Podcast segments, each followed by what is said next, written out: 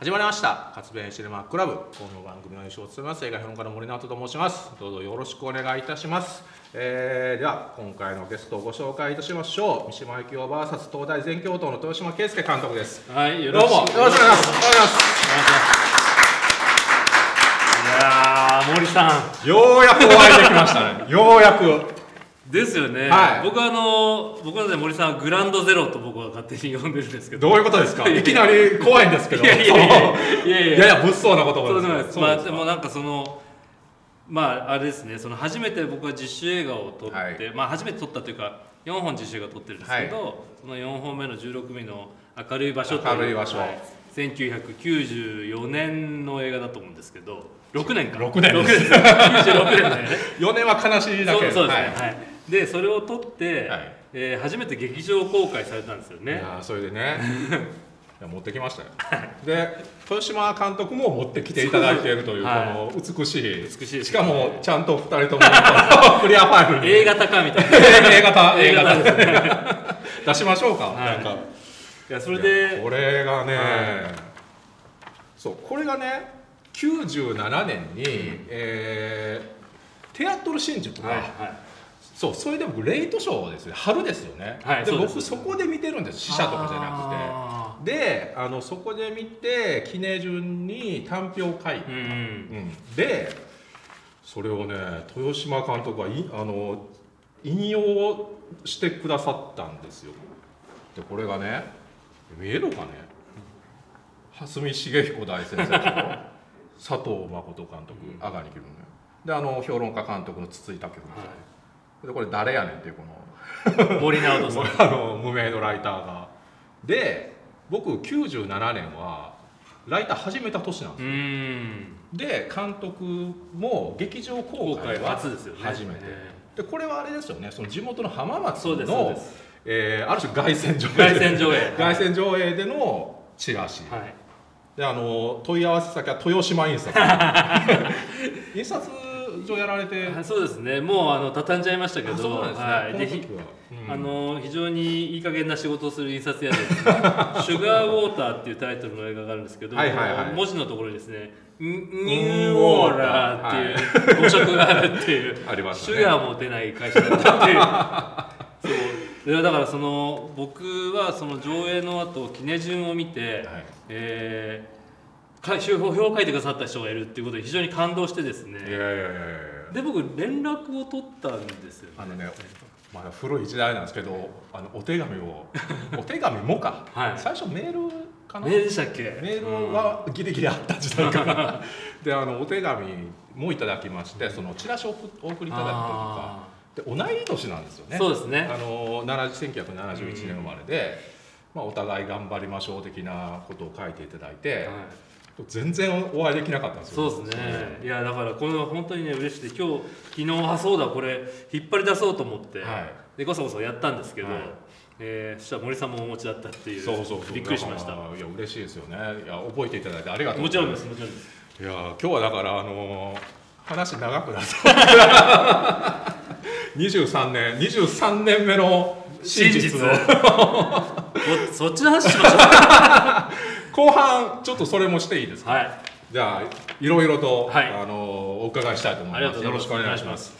えーとですねじゃあまずは豊島監督のプロフィールからですね、はい。えー簡単に私からご紹介させていただければと思います。まああのもし間違ってることもありますね。公式からこういろいろあはい。あの突っ込んでいただければ、これでいろいろ訂正もできますのでよろしくお願いいたします、はい。えー豊島圭介監督、えー1971年静岡県浜松市生まれ、えー東京大学の教養学部在学中に、えーさっきあのご本人がお間違えられた悲しいだけのね 悲しいだけがあのピアフィルムフェスティバルで入選されまして、えーそで大学卒業後あのロサンゼルスの,、あの AFR アメリカンフィルムインスティチュートですよね、の監督コースにはい。留学、ご留学されて。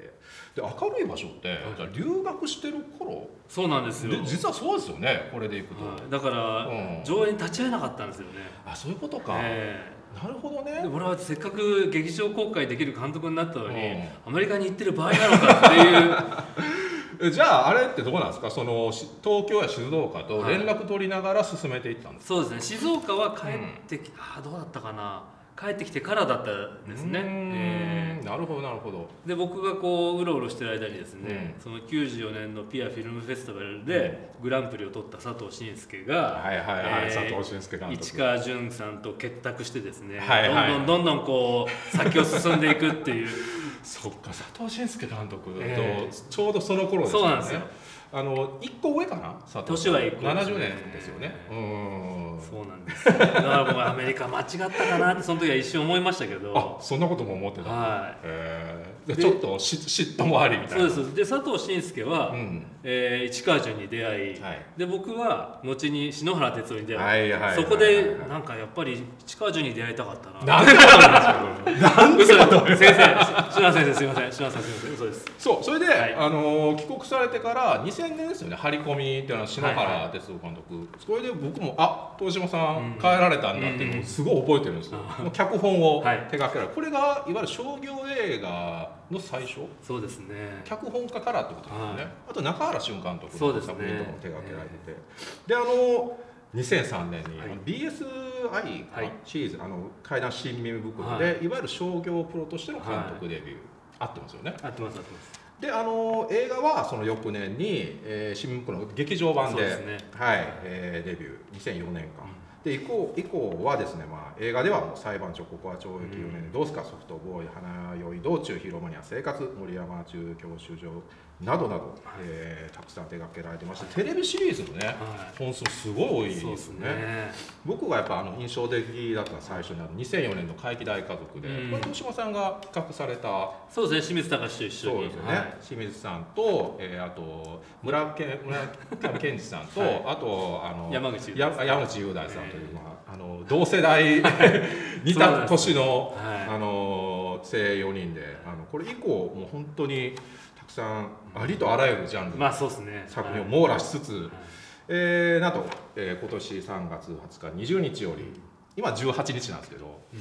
えー白熱のドキュメンタリー「西島力夫 VS 東大全教頭が」えドキュメンタリー初、はい。まああの正確に言うと、はい、あの新耳袋殴り込みっていうシリーズがあってああ分かった。銀亭小林さんとかとそうやな。ええ秘宝グループそうそうそう。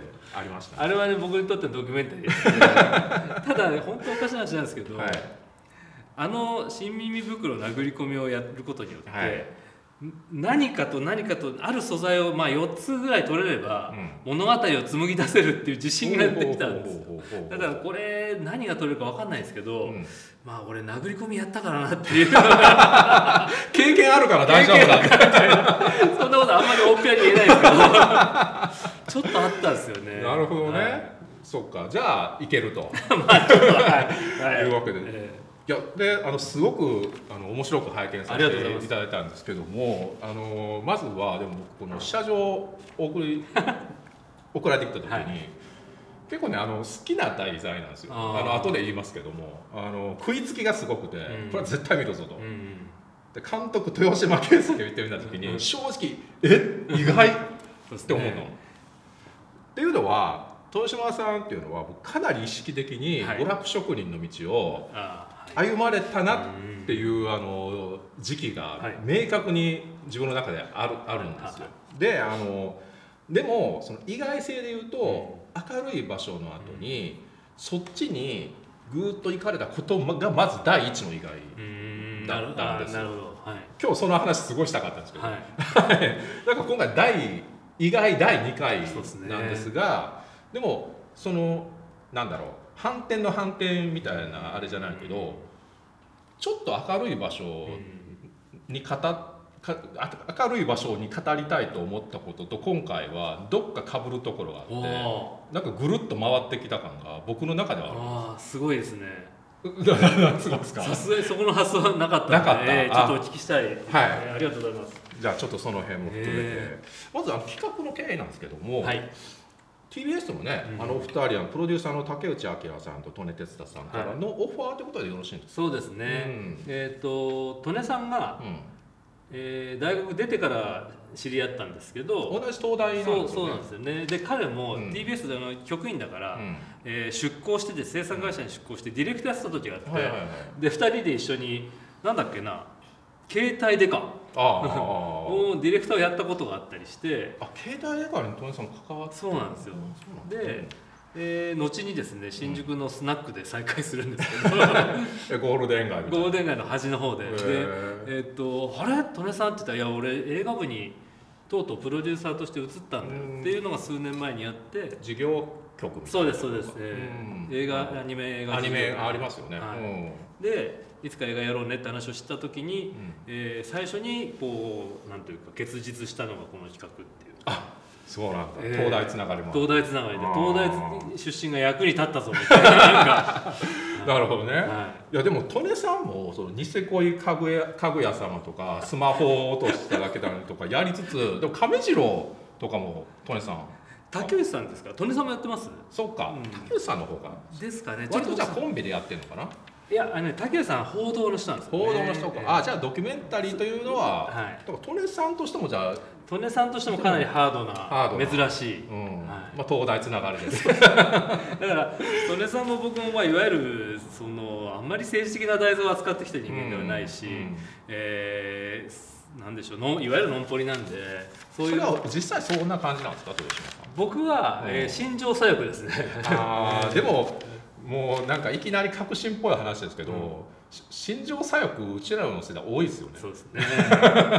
そういうふうにそううん。親僕は親の影響も大きいですけどね。やっぱり、ええ。ちょっとその辺もいいっす なんかねでもその心情ってつけちゃうところが、うん。なんかあ同世代感すごいあるなと思って。うん。あのほぼ心情左翼がえこういう世界に来てる人は多い。ー そうですね。でも心情左翼のうん。ちょっといけないところは自分、うん。自戒を込めて言うと、はい。そのなんだろうちゃんと調査してないっていうあところじゃないですかね。そうですねはいはい。その本当に従軍違反婦はいなかったんだっていう人に対して、うん。いや調査した結果を持って僕は話したことがないっていうか、うんうんうん。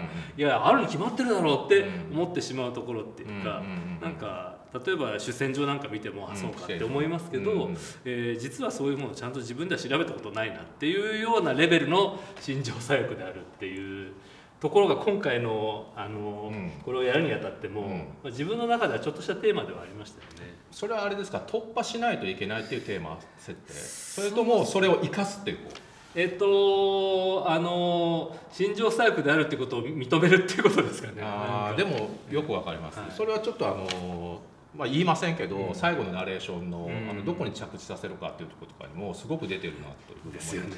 うん、でも、うんそれ以上のこと言えないじゃんっていうところもあるでしょう、うん。多分。あのいろんなこのバイアスもあるし、その生成への距離感。はい。これもしかしたら世代性が規定してるものかもしれないですけどね、いや面白い話ですね。誰もその話してくれなかったから。ああそうか、え。なんかねだからこうガチで決定することへの躊躇っていうのがうん。なんかデフォルトであるみたいなところもある、え確かに。うん、言い訳ですけど。でありますよね。うん。わかります。わかりますか、えはいありがとうございます。それで、え東島さんその教養学部卒ですよね。卒ということは4年間がっがっつり駒場の方に通ってたってことですよね。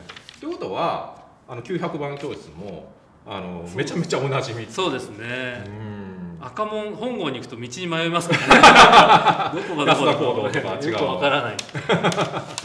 そうだね。離れてますもんね、はい。駒場育ちはい。生粋の駒場育ちでやっぱり900番教室。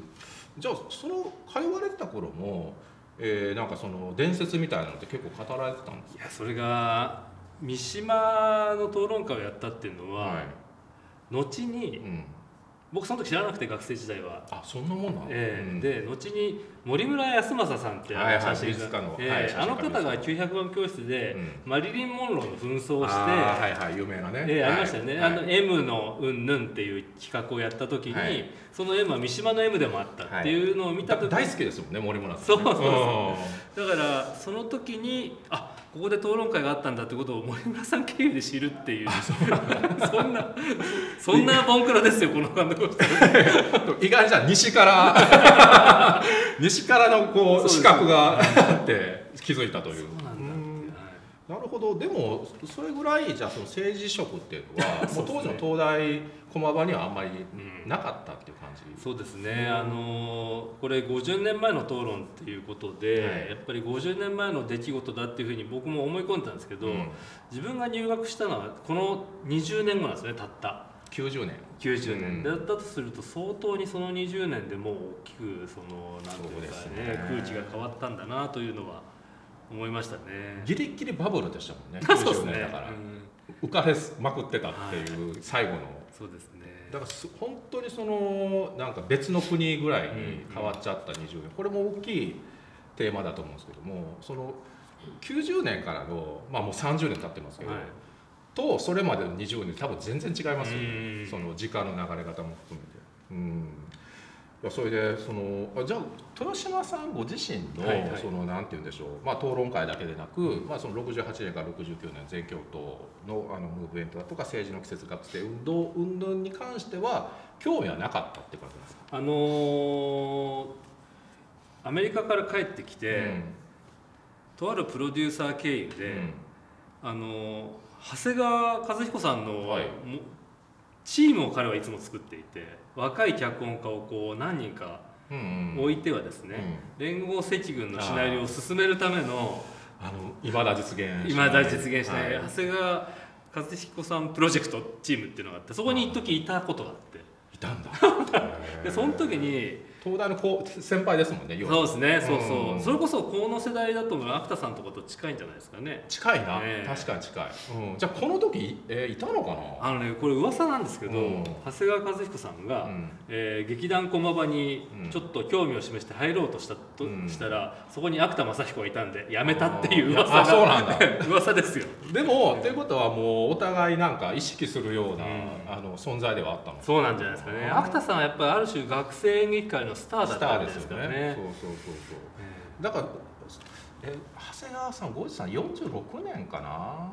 生まれ。ああそうですか。ちょっとじゃあ後ですね、うん、うん、後というかまあん？ちょうどぐらい？ちょうどぐらい。ちょうどぐらいまさにそうかそうか。んあのそうだちょうどぐらい。似たあれですよね。うん。だからそそその時にそこで、まあ、連席のことはかなりあの一生懸命勉強したというか、芥田さんじゃなくてそのはゴジさんはうんかなりロマンチックに連合赤軍を捉えようとしてたんで、あでもその世代にしては珍しいそうですね。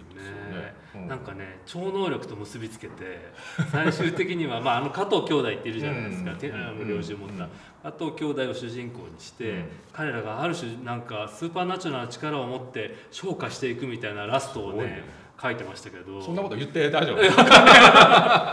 でもまあいまあでも貴重な話はい、何バージョンもあるうちの一つじゃないかと僕は思うんですようね。んすごいですね。その頃にだからだから全共闘運動のことよりもその週週末みたいなものを調べたことがまああったんで。なるほどなるほど、えーでも言ってしまえばそこに参加したからっていうような感じなんそうですね。そうかそうか、うでもそうさっきぐるーっとこうつながるっていうことは、はい。明るい場所の撮影が田村正樹さんで田村さんが小川プロ出身。んそうか。で僕がやっぱりその僕はあれなんですよ。その一時この辺ママニアに近かっなるほど。たあのそれで、えーあれですよ。あの圧殺の森小川慎介さん。これあれか高崎経済大学、はいはいはい。でも全教とよりちょっと前だね、うん。67年だから。であのパルチザン全史うん。これは土本紀明さんです。これは小川プロで捉えたものでこれは兄弟全教頭で、まあ、あの滝田治さん、はいはい。うん。まあ、今は滝田さんではないんですけど、うん。当時は滝田治さんという名前でやられた方まああのまあ、ある種のスターですよね。ドキュメンタリーがあったから、あつながってんなん。るほど確かに。うん。あのーこれ面白いんですけど黒板にうん。えー、と東大、えー粉砕委員会っていうのが書いてあって、その下にはい「何時から圧殺の森をやります」って書いてあるんですよね。であみそあ見逃してる。三里塚の夏上映って書いてあるんあですそれは見た。三里塚書いてるなと思った。だから、あワープロの上映をするんだと思うんって、うん。でやっぱりですね、ドキュメンタリーに対するその、まあ、経験がなかったけどもそれこそ、うん。まあその や殴り込みをねあ別にしたらね。うん。あのやっぱり学生時代ちょうどアテネ・フランセで、うん。えー小川プロの特集上映ずっとやってたんですよね、はいはいはいで蓮見茂彦もあれを見に行けっていうことだったんで我々もいもう毎毎週に通って行った行ってたんですけど、うん。で佐藤誠さんとは、まあ、その上映会のゲストで、ま、誠さんがまず現れて、はい。である種こういう小川プロの末裔じゃないけどそう,、ね。いう人なのかっていう認識があって、で東大でも授業を持ってたんですよ。あそうかドキュメンタリーの。佐藤さんもそういえば東大そうですそうですん。だ僕とか船橋君なんかもいたんじゃないかあなっていう。船橋さん。はい。はい船橋監督。うん。でえっとでそこで学んだことっていうのは、うん。実はちょっと今回気になってたというか、佐藤さんがおっしゃったのかと思うんですがまずその前にドキュメンタリーってこんなに小川プロみたいに、うん。つまりあのある種学生運動を取るといって学生運動に あのカメラを向けないっていうか、うん。その農農家に一緒に住んでですね、はいはいはい。もうここまでしないとカメラを消せないというか、うん。まあ、カメラ決めないんでしょうけど、どんだけその根気のいる大変なことなんだろうっていうのは一つうん。あって、ドキュメンタリーなんておいそれと撮れるって言えないっていうのはうん。当時植え付けられた、えー思い。でもう一個はその佐藤真さんがその結論を先に用意して、えー何かを取りに行くほどつまらないことはないんだっていうことは強く言ってて、うん。何がどう生まれるかわからないっていうものをこうひたすら見つめていくんだみたいなことを佐藤さんが多分おっしゃっていて、だからそのことはやっぱり意識したんですね、うん。そのインタビューを取ることしかまあできないわけで僕はいはいはい。これに関して言うと。でだからこの討論会の50年この討論会を50年後に見る意味とは何かっていうのを、その答えが欲しいと思って人にインタビューしたんですけど、うん。あのその答えはこうであるっていうところにこう導こうということだけはしてはいけないんだななるほどなるほど。というふうに思ったっていうことですね。じゃあ何も決めずにぶち当たっていこうという。まあ、ある程度決めて。なるほど。ある程度決めた話ができない なるほどね、ただまあその結論答えをこう急いで求めたりする、そっちに誘導するのは絶対やめようそうですね。うんなるほどな。いやそれでね、はい。僕だからこの辺のマニアだったっていうのは、このマニアっていう距離感も不謹慎じゃないですか。言ったら。それいつ頃ハマったんですか？えっとね二十歳ぐらいかな。だから23歳ぐらいの時は今も忘れちゃったけど今の10倍ぐらいは詳しかったと思う。はそれはだからあのちょうどだから僕ら生まれた時ぐらいじゃないですか、はいはい。リアルでもリアルタイムでは知らない、うん。だから一番近い歴史みたいな感じうん。でであの音楽好きなんで、はいはいはい。この日本にもそのカウンターカルチャーみたいな、うん。なんかそのウッドストックっぽいようなことがあったっていうのが食いつきの最初だったんですけども、あのでも聞いたら豊島さんのね今あのご両親の影響もあるって言いましたけど、ね。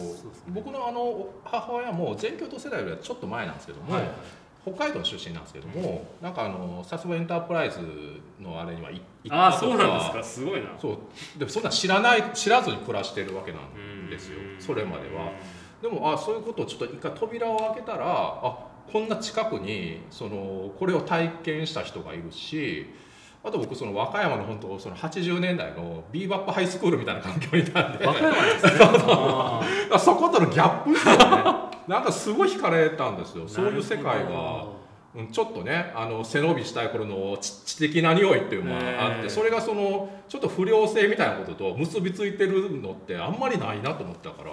セクトなんかもうこうちゃんと理解してる当時はねだからその全部あの情報としてマニアマニア理解ですよ、えただその心情って言ったように、えあの心情細工とおっしゃったようにあのガチで近づいたことは全くないんですよ。あ趣味。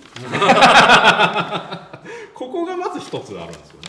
ー映画と音楽はどっちが先なんですか？音楽です。あうんー完全に。あのだから映画も今逆にインタビューされてますけど 映画もだから割と僕そのニューシネマとか、うん。ああっちなんですよね。あの本当に興味持ったの、なるほど、うん。80年代じゃないんですね。だからわ割と同時代にはどっちかというと違和感なるほを持どっていたんでその遡る材料としてあの中二病のあの10代うん。ハイティーン頃にはこういうのがやっぱりこう憂さ晴らしも含めてうってつけだったっていうのですごいこうグーッといった時期があってだからあのうちらよりその3歳年下ですけどその熊切和義監督がうん。鬼畜大宴会を撮った時これめっちゃわかるわと思って。なるほど、うん。なるほどね。あの感じ。なるほど。あの政治性あれないじゃないですか。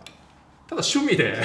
あのそうですね。衣 そうそうそう。装とね。そうそう。あの文化としてあのコスプレとしてなんかちょっとかっこいいと思ってたんですよ、ね、あ。だからロマンティックに捉えてたんと。思う、はいはいはい。それこそ、うん、豊島さんそういうのはないのか？そうなんですよ。それ意外っちゃ意外か僕そうですね、うん。あでもなんかどっちかっていうと、うん。その家族の影響というのな、は、おじが、うん。えーうちの、えー法政大学に行ってて、はい。で60年代安保の流れで学生運動やってたと思うんですけど、うんこの時代にはもういなかったはずで、はいはい。日本にあの浜松に戻ってきて、うん。で、えー学生運動なんてもう何にもならなかったよ。あもうじゃあ一回挫折した挫折してで、うん。この印刷屋を継ぐわけですよ豊島印刷を。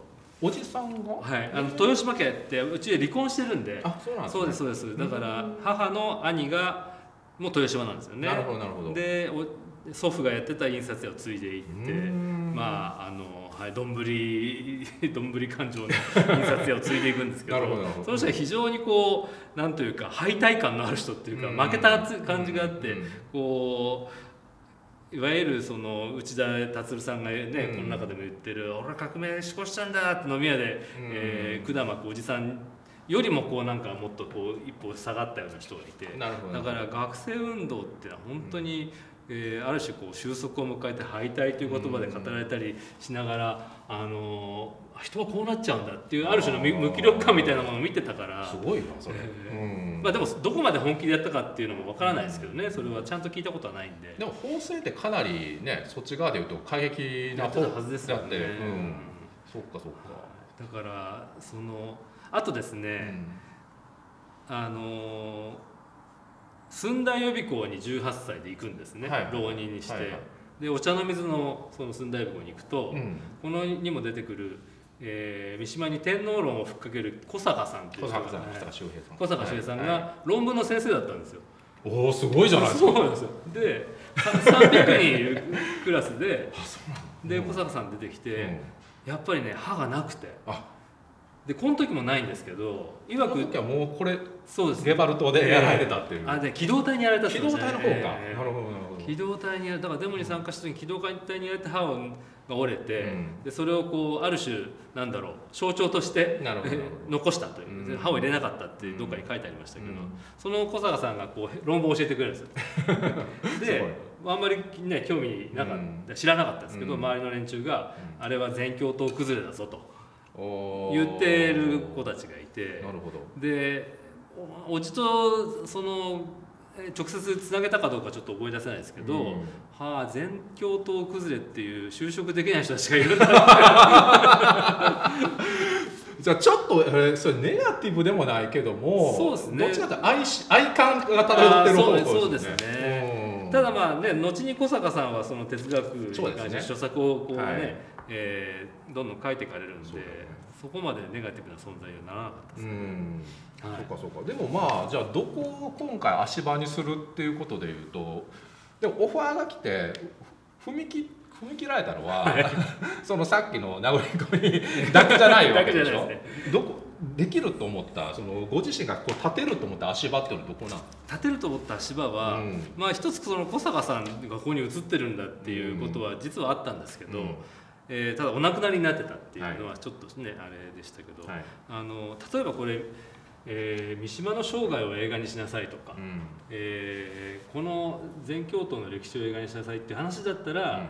ちょっとやれなかったかもしれないなっていう気はうん。それは、えー、と僕より適任者がいるだろうっていうその知識にしてもそういうふう愛にしても。なるほどでただこれがその69年の5月13日っていう一点一日の話であるっていう。だからこの討論会にを紐解いて、えーいけばうん。いいのかって。その何かと何か重なる一点だったらもしかしたら描けるかもしれないってなぜか思った。うん。集中できるっていう感じ。ですかね。うん。でそのこれを始めた、まあ、受けてからの話ですけど、まあ、こう三島論みたいなものをいくつか読んだりすると、やっぱり当時の三島の自決の衝撃っていうのは、まあ、計り知れないほど大きかっただろうっていうのはまあ分かっうん。当然ですけど。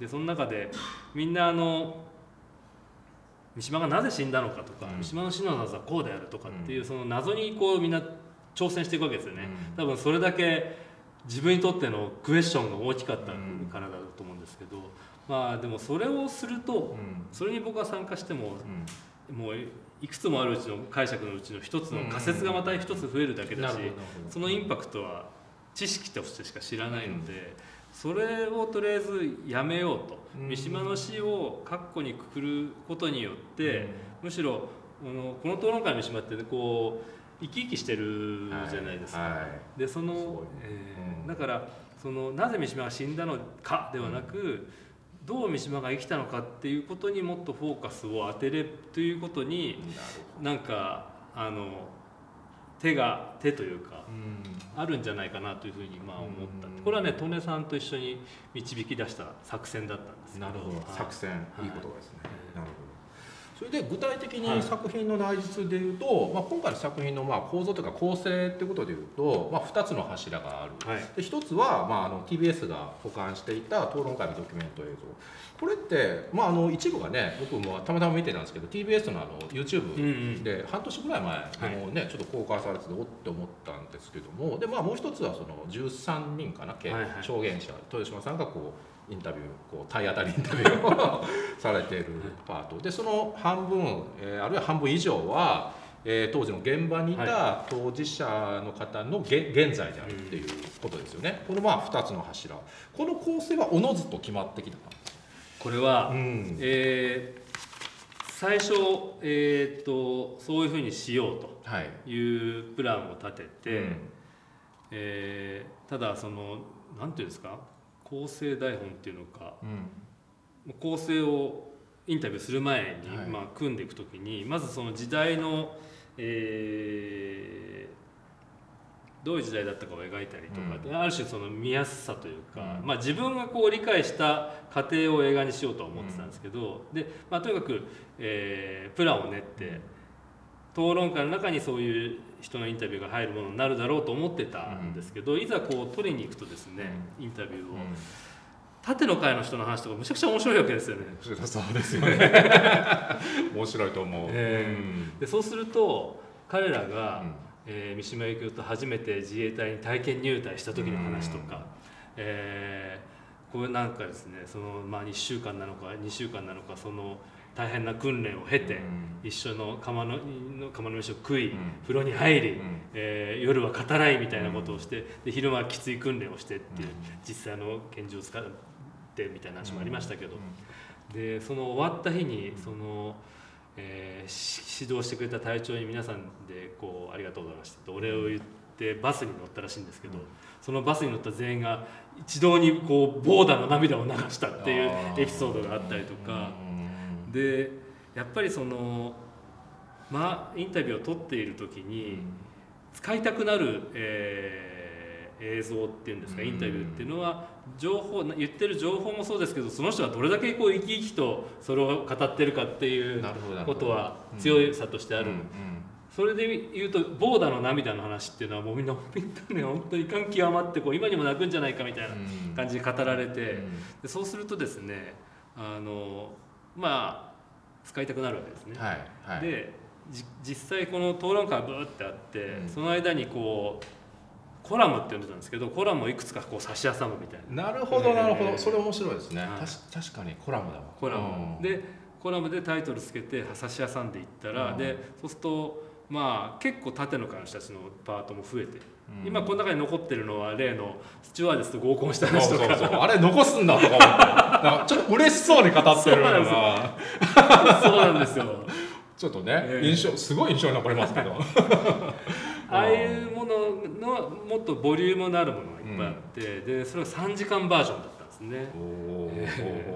ででこれをまあ削らなきゃいけないなと思ってて、うん、でどう削ろうかなって思った時に、まあ、プロデューサーの利根が、うん、あの面白いのは分かるが 今後削らなきゃいけないわけだし、はい、これはねあくまででもその3時間バージョンってやっぱね討論会がちょっと見えにくいんですよ。確かボリュームのその、パーセンテージが低くなっちゃう、ね、そうなんですよね、だから討論会を出しにして他のことを描くみたいに多分見えるんでしょうね、だからそれはちょっと本末が転倒してしまうから、討論会にやっぱもっと寄り添ってやろうよっていうふうにまあ言われて、で僕も素直に思 うんですけど削っていくで削ったらうん。90分になっちゃって。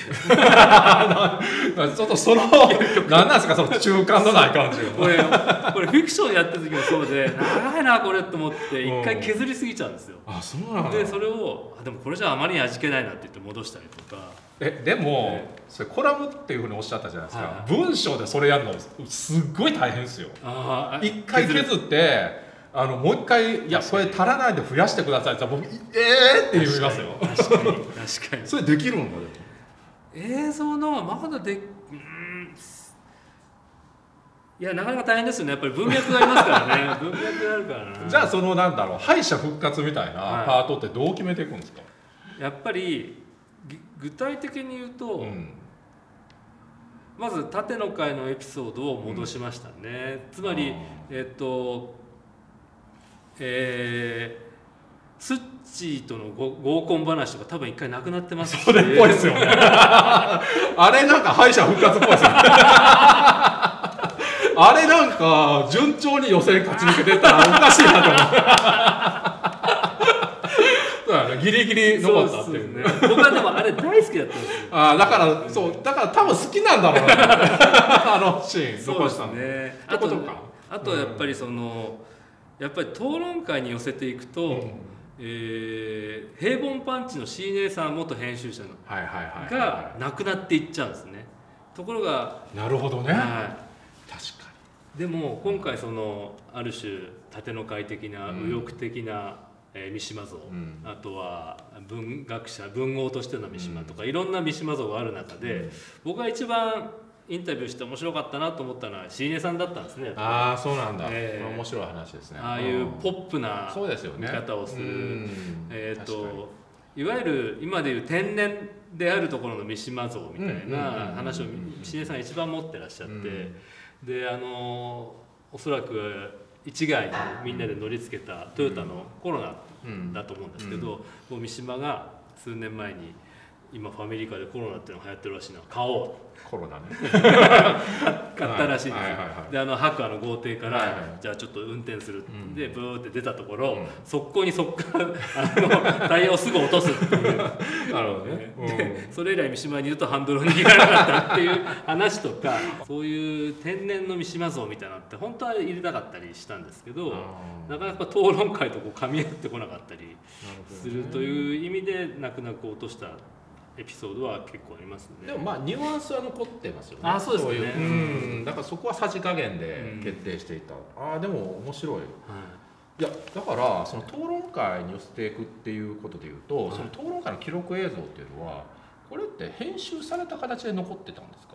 これは、うんえー、と編集されてないと思いますね。多分されてないんだ。10ロールぐらいあって当時の11分のロールが、えあそんな？9でもねもう一つになってたんで、えあー。ー何ロールでだからフィルムの掛け替えもあるんで、うん。途中が歯抜けなんですよね。あなるほどなるほど。えー。で実際2時間オーバーのうん。討論会で、うん。TBS に残したのは90分弱の90分弱残ってた、えじゃあフッテージに近いーそうですそうです。素材なんだね、はい。本当の。ええそうなのか。だからこれ順番は触らなかったんですよ。入れ替えたりはしてないっていう。あそうか。えーそこはやっぱりやらないでおこうそうですね。うん。そうそうそう。だから芥田さんが去るタイミングって本当にあそこで。なるほどね、えうん。いや、すごいねそれはそっか。そこの編集はしない。それそれこそドキュメントでだからそのコラムを挟むっていう形式。ああそうですね。面白いですね、いやだからね僕そのそうそうそう。だからこれもこういうのもまあ読んでたんですけど、ええ。この再録書籍書籍はい。文庫の方ですけど、うんやっぱりそのまあ自決するね1年半ぐらい前の動く、まあ、三島44歳の姿がいやかっこいいな。うん。空っ風野郎と全然違うね 空っ風野郎も愛すべき三島像がね映ってますけど、はいはい、ヤクザ、ええ。まあでもどっちかというとその三島のいやその肉体コンプレックスとかそそっち側ですよね。いやそのあ不良ぶりた悪ぶりたいあの優等生三島の,、あの感じが出てるあれでも増村康造監督の、まあ、60年の、はい。1960年の映画なんですけど増村と三島これ有名な話だと、うん。東大法学部の同級生なんですよね、うん。ただその「空っ風野郎」がいわゆるそのタレント映画 だったんで今回のそののヤクザを演じる三島ではなくやっぱり作家三島由紀夫の姿はスーパースター確かに。だなと思ったんですよね、まずそこにこう圧倒される感じがあって、それってどうどうでした？見た瞬間とか。僕は、うん。えーやっぱり YouTube で一部は見ていたんですね。うんそのこの映画の話を受ける前にですね、はいはいはい。単なる興味で見てたんですけど、まあ、いざこう、えー映画を撮るってなった時に、えーこの映像をまあまるっと90分見たんですけど、はい。その三島が生き生きしてるというかっこよさよりも、もなんて難解な討論をしてるんでこれどうさばけばいいんだっていう。こう仕事に入ってるみたいな完全にそれに圧倒されて。まずそっちか、はい。もうやるって決まってたから。三島のかっこよさというこれは一体宇宙の言葉だぞって思って。あーだからいわゆる観念のっていうところにえーそうですね。だからあのー あとそのもう三島由紀夫は亡くなっているので,、うん。で僕はこのこの中で生きた人と50年後の生きた人あのはいはいはい。はいインタビューをするだろうということもそこは決まってたわけよ。もう想定としてはあったんではいはいはいはい。でそれに対する何ですか恐怖みたいな。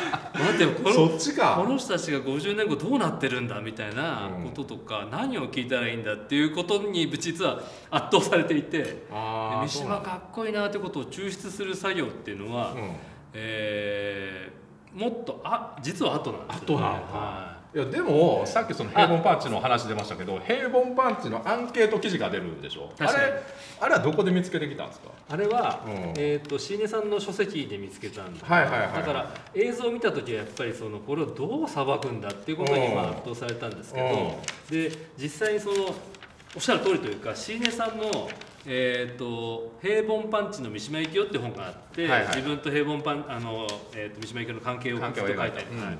でそこに、えーアンケートを取って、はい。ミス日本ミスターダンディーを決めミスターダンディ。ーはい、で三船敏郎よりも三船があ三島が上っていう。まあ、あのご覧になったら分かると思うんですけど1位が三島由紀夫2位が三船敏郎でこの2人が結構得票数でダントツ。はいそうですね。3位があの伊丹十三三さんとかあと石原兄弟ね。あのし慎太郎裕次郎さん、加山雄三さんとかあの辺が上位にいって1位三島。三島。がすごいですよね。だからなんかねそれ実は僕は知らなくてそういうポップスターというか青年の間で。当時の三島、えーでも僕もあのここまでっていうのは実はなんか感覚として分かってなかった。そうですよね、はい、あのそうだからあの三島由紀夫はパンチ世代のアイドルであるっていう記事で、あの虫明アロムさんの証明記事だったのに驚いたんですけど、まあ、それが出てくるんですよね、はいはい。あの若大将とかより上なのか14位ぐらいに黒沢敏夫さんもいるっていう。ああいたいたそうだから俳優はい。とかより、だからあれですよね。北野武さん一時のうん。一時期の。うんあのバリッバリに色気があった時の確かに。えー北野武に近いのかなってちょっと思ってましたけどそうですね。うん、うん。でもそれぐらいですよね。行動する文化人っていうか。そうそうそうそう。そうそんな人気あったんだとか思っちゃって、うん、そう。であとはその彼の、えー、と椎根さんが描くポップな三島像っていうのに、えーそこで実は乗れたっていうかなるほど、えー。じゃあ後なんだあれは。そうですね。最初ビビって、え これどうする？みたいになって見つけていったのがポップなかっこいいスーパー。島そうですね、すみません。そういう順番でした。なるほど。ないやでも面白いです、はいいやでもねそのそれで言うとその三島をって思ったのともうやっぱり芥田さん芥田正彦さんですよね、当時23歳ですよね。であのこの討論再録本では、あの全京都 C に当たるのが芥田さんなんですけども、まあ、本名は斉藤さんですけど 斉藤さんか。だからその芥田さんでもねこれ助演助演男優賞いやいや本当そうですね。ね。え。あのーなんかね幼い娘さんが学生結婚をされてたんですよね。それであのいてこう赤ちゃんをだけでタバコ吸いながら 三島とやり合うんですけどなんかなんかねモヘアニットみたいなの着てなんかちょっとおしゃれなんですよ見た目も。それでめっちゃ似合ってて。なんかねしかもねなんかいい具合に力抜けてるっていうかそうですね。うん。いやこの人モテそうだなみたいな、うん。なんかちょっとムカつくなぐらいの。同級にいたらムカつくなぐらいにちょっとモテそうな感じがあっって。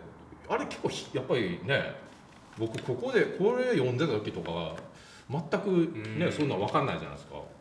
結構そこにグーッといったんですよね。やっぱり芥田さん大きい。大きいんじゃないですかね、うんやっぱりその三島由紀夫のその挙動を見てても、うん最初、えー自然なんてものは分かんないんだようん。っていう、いきなりこう乱入してくるのが芥田さんで,、はい。でパッと見ると赤ちゃんをねこそう肩車していて。で三島一瞬ギョッとしてるんですよね多分。ああ、そうだな。一瞬ね。俺この俺に？その後にいやでもこれも、うん。えーワンノブ全教頭だろうというふうに思った三島が、ある程度存在な言葉の投げ方をしてる君の、ね。うん。君の日本語はね主語がなくてなかなかいい日本語なんだけども、はい。なんて言ってるんですけど、うん。でその後一回フィルムが多分掛け替えがあったのかちょっとかけてるんですけど、うん。でその後三島はうん。結構丁寧な姿勢で秋田さんと会話を始めてるから確かにな。どっかでねあ三島にスイッチがあこれはちょっと侮れないぞっていうスイッチが入ったんじゃないかなと想像するんですけど。あでもそうですね、うん。言われたらそうですね、うん。確かにちょっとあのカチッとなんかギアチェンジが そうなんです。ありますね。つまりこの認めた。っていう、うんそうそうそうそう。ん。そうそうそれでその認めたからこう言って、はい。あの若き芥田青年がもう結構いいパンチを入れていくように見えるラインがあるじゃないですか、でねあそこ本当ハイライトだと思うんですけども、はいある種この、えーそのフッテージ部分の言うと、でもねあのここ僕いろんな意味ではい。あの感動してちょっと、あのなんていうのかな。多分ねその芥田さんって当時すごい論客として有名だったでしょ、であのあのポレミックな戦闘能力っていうのはなんかねそうあの東島さんがさっき宇宙の理論 宇宙の話って言われたように、今こういう話しない。つまり、あの芥田さんって原理論に行くんですよね。うん。あのつまりその彼の解放区うん。あのまあ、アジールですよね。当時のうん。あの言い方で言うと。その、えーなんだろう、まあ、純粋空間みたいなことをおっしゃってるわけじゃないですか。要は。でもそのそれって言ったらその原理論のある種極の、うん。極の理論であり、まあ、理想であって、まあ、当時ねあのそれこそパリの68年5月革命のカルチェラタンとかっていうのはそういう議論が純粋空間としてのアジール解放区っていうのがまあ流行ったっていう前提もありつつだと思うんですけどもなんかそのやっぱ原理論行くのってそこに相手が乗ってくれたらめっちゃ強いじゃないですか。ああなるほど。そう、うん。だってあの原理論を否定すると薄汚れてるっていう風なイメージになるから、うん。あの芥田さんってハードコアにそっちに行くんですよ、ブレずに。にであのでも三島っていうのはどっちかっていうとその原理論のなんかアポレアっていうかその不可能性みたいなところから、いや俺は行動現実ってものをこう手繰り寄せようとしてる大人なんですけど、なんか割と芥田さんの流れ寄せちゃうのは何だろうなった。れね不思議ですよね。不思議です。確かに。あれそこが僕すごい面白いなって思ったんですなるほど、うん。あのいや本当にいや君それ不毛だよってそう。言っちゃいいのにねって思いませんでした？そうなんですよね、でもこうちゃんと自分はその戦略の話をそう。え し続けるってそいう。う。の乗ってあげてるんで不す思議ですねあれ。だからやっぱりそのそもそもの三島由紀夫の目的自体がうん。今回ここに来た、はい。やっぱり少しでも言葉をこう交換してコミュニケーションを成立させたいっていう思いがあるんじゃないかなっていう。ああなるほど否定しようと思って君そだから君たちの運動は不毛なんだって言ってしまえるわけですもんね。あでもそれを確かにでも乗ってあげてるのがちょっと不思議には思うんですけども、うんただその三島もちょっとかっこいいなと思ったんですよ。ね、うん。まあジェントルと言いますか、そのまあ、対等にこの若者とこう40代の男がやっぱ話すっていう、うんパンチをやり合うっていう感じに持っていくっていうのはあとなんだろうやっぱああいう話好きなのかなとかもねいろんなこと思ったんですけどね。結局なんかそっちにあの話が及んでいった時になんか面白がってしまう。うん。これはあの留保付きで平野啓一郎さんが言ってたようなことなんですけど、あこれあのあれですか？映画に使ってない。使ってない、はい。あぜひ聞きたいです。あのこれはあくまで推測だっていう前提で平野さんが言ってたのは、はい。普段ね、うん。縦の会のうん。青年たちと一緒にいて、うん。こういうある種その、まあ、原理論とおっしゃいましたけどな会話に飢えてたんじゃないかな三島は。それねでもめっちゃわかる あの縦の会っていうのは、要するにその三島がその現実っていうふうに振ったむしろその情のそうですね。団体ですよね。あのな反知性主義っていう言葉を使われてそれに普段から抵抗している内田先生がすごい えー？みたいな感じがあったと思うんですけどもでもそういうことですよね、多分その情のあのボーイズクラブみたいなはところに自分がずっといるからもともとあっちの人だっていう感じがね。すごいあそこで出てる気がするんね渋沢とかの仲間ですかそうらね。それがなぜかこうマッスルにうん。あの筋肉つけて、えーヤクザをやってみたりっていう方のあの三島おお里が出たっていう感じそうがですね。すごいする。だから楽しかったっておっしゃってましたってその縦の会のね、うん。宮田さん言ってましたけど本当にそうだったんだなって本当に楽しかった気がそう芥田さんのおかげで、うん。だからその途中でさっきのその不毛だよ君に代わるそんなのは観念のお遊びだっていう学生が来るんですけども、彼がね意外におなんかねしおとなしいっていうかうん。あの半端な武闘派。なんかだからでねそこのねあの芥田さんの対応がまたしびれたんですよね。ちょっとおどけるんですよね。くねくね踊るそう。うわ何この人ムカつくわ。ムカつきますよね。ムカつきますよねわ。でもかっこいいねっていう感じかな、司会をやった木村さん。木村さんえーはい。あの三島由紀夫三島先生とついうっかり言ってしまう あれも面白かった。面白い。うん。あの人がいやー50年後のインタビューでうん「芥田君はね女を切らしたことがないんだよ」って言ってましたよ。実際そうなんだ。もう実際聞くとまたさらにムカつくな。でもそうですよね。そうですね。なんかそういう感じはしますね。うん。完成した時の試写会にうん。芥田さんいらっしゃった時うん。も両脇に女性いましたからね。なんかそういうのがデフォルトでこういらっしゃるタイプのだからああのスターがもう一人いたっていうような感じかもしれないですよね、はい。でも本当にあのボクシングの伝説の名試合を見てるような感じがあっん。なんかモハメド・アリ対なんちゃらみたいなええ。ノリで見ましたけどね、うんそうだからあれを結構ガツッと残していただいたのはいいな。そうですね。でもそのインタビューええ。に向かわれた人選はいははい。悩まれました、人選は、えー、とプロデューサーが何人かいて、うん。で、えーみんなで名前を出し合って、うん。僕は一人で決めたわけじゃないんですけどなるほ例えば、えー小熊英二さんの教え子がいたんですよ、あ。えー慶応時代の、慶応のはいはいはいっていう人がいたりとうん。かなり若いですよねとなるとその方が若いです。まだうん20代前半、そうですね。アシスタントプロデューサーみたいな、うん。僕ちょっと小熊さんつなげますからっていうのがあって。スタッフの中にいたってこと？あそうですそうです。なるほどなるほど、うん。でえっ、とそうですねそのプロデューサーチームの中にいたっていう。ああじゃあこれは、えうん、あのいいなっていう。でとにかく、ん。そのこの討論会の現代史における位置づけがわからんと思ったんで、ああ、えー確かに。だから、誰かにそれを教えてほしくて、うん。だちょっとまず芥田さんとか当事者に会う前に、うん。そのこれを位置づけられる人と僕は会いたいんだってことをずっと言ってた中でうん。小熊さんを紹介されて、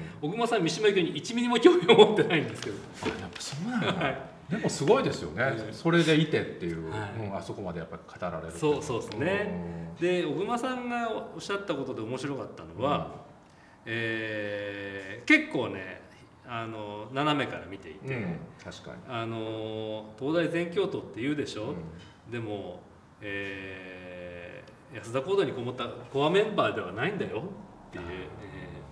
えまあ、それがコアな何がコアかもね実は分からないところですけど、で彼らは駒場にいたうん。ある種文化系の人たちだっていう、でただこの討論が秀逸だったのは、ネーミングであるとその三島由紀夫 VS 東大全教頭っていうそのキャッチーなネーミングでこの討論会は後世に残ったとも言えるみたいなことをおっしゃったりとか。かなり引いてますそうなんですよ。かなり引いてる。でも確かにあの意外な人選と思いました。あうん。だからまあ偶然といえば偶然、うん。でそのただですね正直そのどう相手にしていいかわからない、ん。えーなんだろう人たちだと僕は思ったので、うん。その知的な人たちだと思ったので、えー、と小熊さんのその引いた目線にかなり僕はね救われたんですよ。救われた。ああそういうことですよね、はい。やっぱりちょっと近づけてくれる。これぐらいの距離で見ていいんだよそうそうそう。みだたいなうん。からそのあの英雄視しないって英雄視の要素をどんどんどんどん小熊さんが最初に覗いてくれたんで、うん。でちょっと楽になったんですよね。なるほど。た面だその人たちに実際に会っていくと、うん。その熱量や思いみたいなものって小熊さんの想像をはるかに超えるものもいっぱいあってですね揺り戻しが 来るう。かそうか、ねこれぐらいに引いてたのに、はい。こう 持っていかれそうになる。芥田さんを批判できる要素っていうのをいくつかこう手に入れたつもりでいるんですけど例えば例えばその例えばですけどそのうん。内田達さんなんかは、うん。まあね当時のね、うん。あの学生はねああいうことするんですよサプライズみたいな。っていうようなねうんそのまあ揶揄するんですけどなるほど。そういう言葉にも救われるわけですよ。芥田さんにどう立ち向かっていいかわからないと思ってる13人のうちの最後の最後にインタビューしたのは芥田さんだったんですけどあ鳥をラスボス。ラスボス。だな怖かったんでしょ？めっちゃ怖かった。で そうなんですよ。なるほど。13人目だ、はい。でも避けられないな。避けられない、うん。あの小熊英二さんに、うん。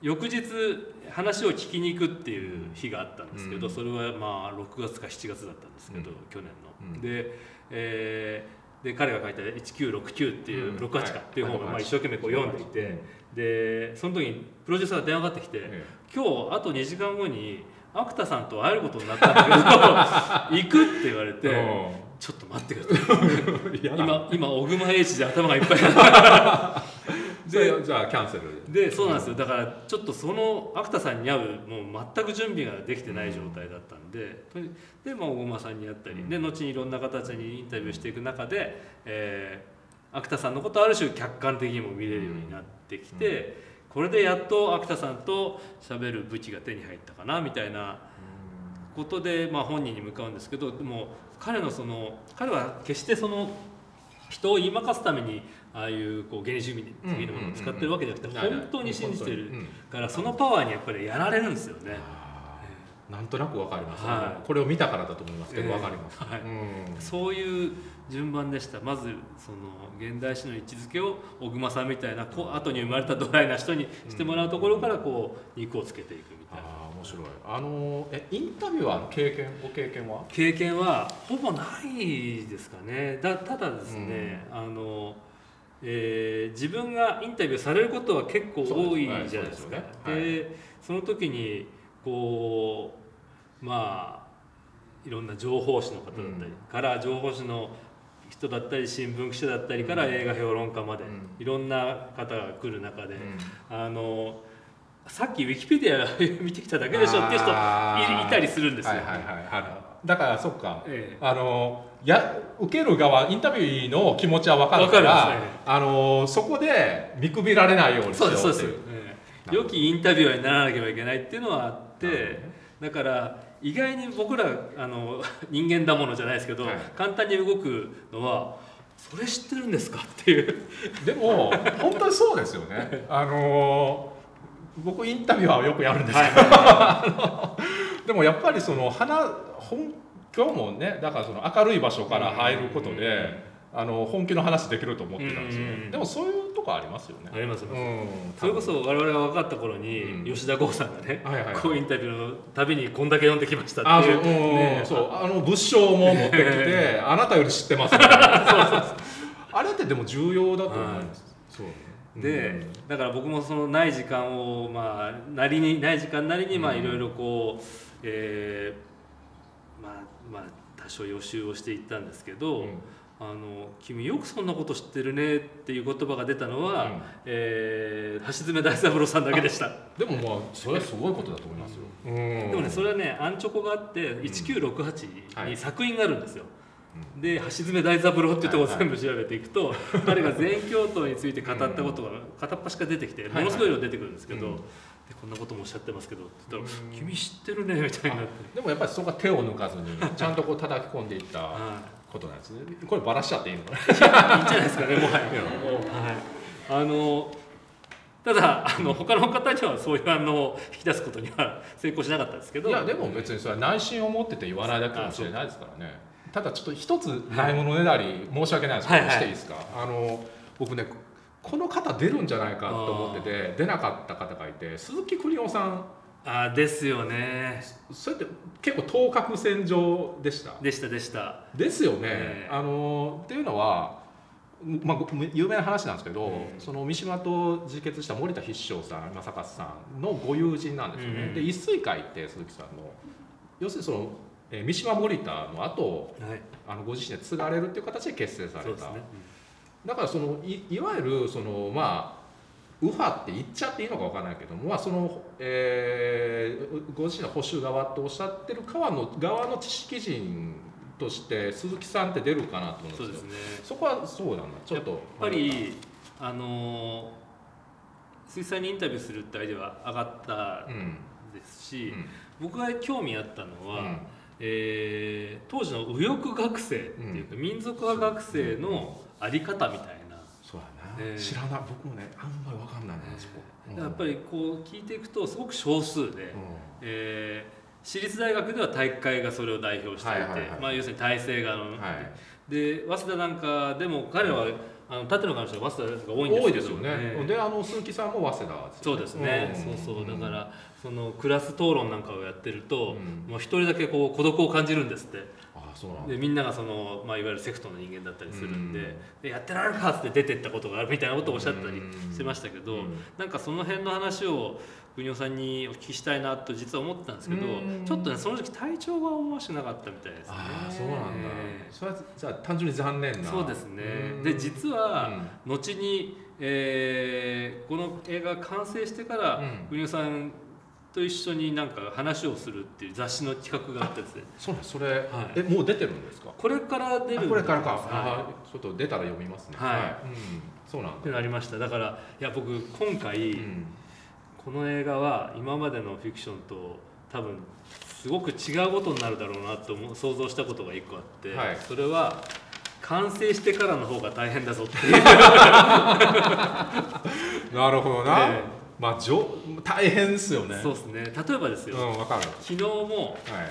えー海外特派員協会っていうところに行って、うんそれは平野啓一郎さんと行ったんですけど、えーまあ、外国人のジャーナリスト半分日本人半分ぐらいのお客さん相手にこう、ティーチみたいなことをしたんですけど、あの質問のある方ってバーって手を挙げたら「私あの会場にいたものですが」っていういらっしゃるわけですよ。出ましたね、えーで来たーと思って。あのどんな間違いを指摘されるんだろうみたいな。怖いな、ええそれ怖いですね。だからこのティーチンをこうん。うがなんというか要求されがちなというかティーチンをこう言うあのが必要な映画だったりするじゃないですか。もろにそうですね。はい。だからどんだけ僕はこの映画の上映に立ち会うんだろうと思って、うん。それはでその時にやっぱり当事者だったり、うん。あるいは、えー三島の信奉者だったり、はい。わからないですけどいろんな論客というかそうです人にあれ合うんだろうなと言ったらこの50年で一番コアなところにタッチしちゃったみたいな 企画で,、はでしかも日本だけじゃないですよね、うん。まあ、三島っていうアイコンのあの波及力は。そうですね、いやそれでね、えまあ、これ50年でしょ、えはい。この本って読まれたのかな？これあ読みはい読みました読みました、多分そうか、ええ。なんか割と近いなと思ったんですよそのキャストが。ああそうですね。そうこれね2000年出たので30周年本なんですけども、ちょっとこれの続編っていうニュアンスでも僕なるほど。ちょっといいですか？はい見てたんですけどね。そうそうそう。なんかねあもう少し大きい版でしたね僕は。あそっかそっか、うん。そうなんだ。そうそうだからここのですねあのこれが芥田さんの ねインタビューを受けてる、えー稽古場と言われてるとこですけど。あそこだ。あそこか。あそこですね。この椅子ですねそれこそ。えー。本当だ。じゃあ全然変わってないんだそのビジョン。ご50年なんか討論の後50年ぐらい住んでらっしゃる。討論の後に住み始めて。あそれね。だから思ったことなんですけど、はい。そのなんだろう。当事者の現在に会いに行くわけじゃないですか、うんそれでまあいろいろいらっしゃる中でなんかねあのろ60 6951さんからその本当にその50年時間が経ったっていう人とある意味時間が止まってる方に対別できる気がしあてーでその変わらないな止まった代表が完全にアクタさんだなと思ったんですよね。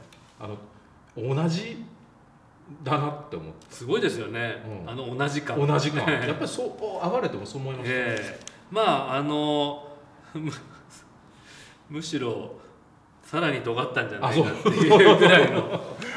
年齢の分ね。うん。木村さん司会やった木村さんなんかは50年経った感がする。たった感がすごいする、ええっていうか意外にそのあの僕そのいあの50年経った感がする方の方がお意外に多いなっていうふうには思ったんですけど芥田さんはハードコアですね。そうですね。そのままですね。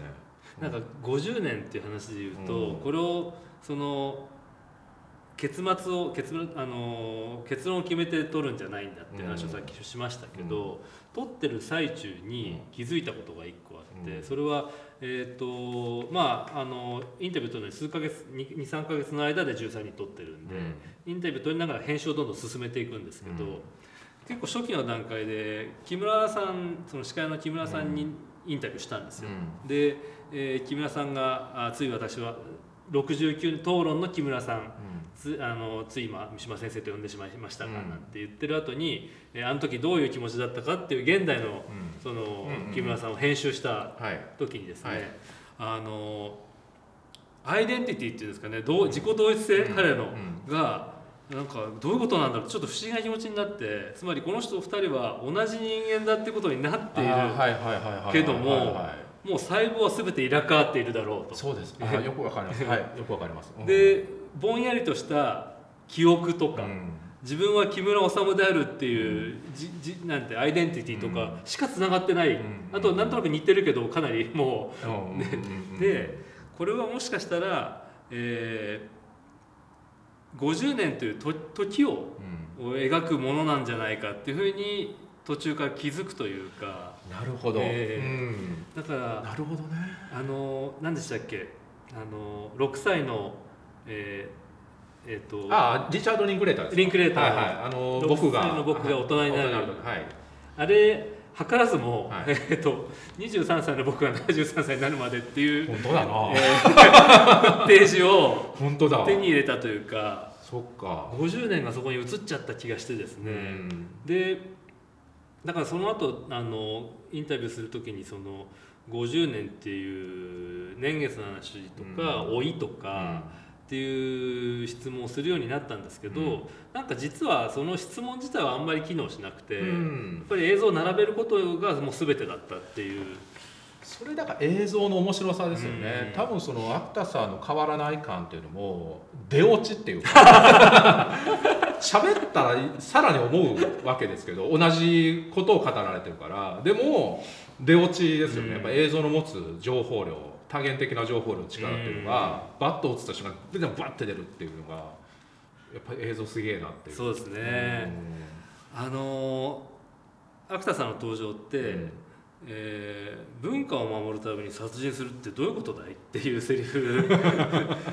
ででこうは ねーっとこうカメラに近づいてくる。うんで、まあ、このぐらいの距離で僕は喋ってカメラここにあるんですけど、うんまあある種自己演出もあったのかなという想像するんですけど、ぐわっと来て、いや僕は三島じゃないんですけどって思いながら こう,、うん。こう射抜くように見つめられてですね、でもうここは我慢どころだと思ってクッてこう黙って答えてたらスーって下がっていって優しい、ただその瞬間これ芥田さんの登場カットだなって思いました。あなんか監督 そうやな、えすごいですね。でもインタビューやりながらやっぱり監督の目線をキープするっていう。いやすごいですね、今いいとこだけ言った。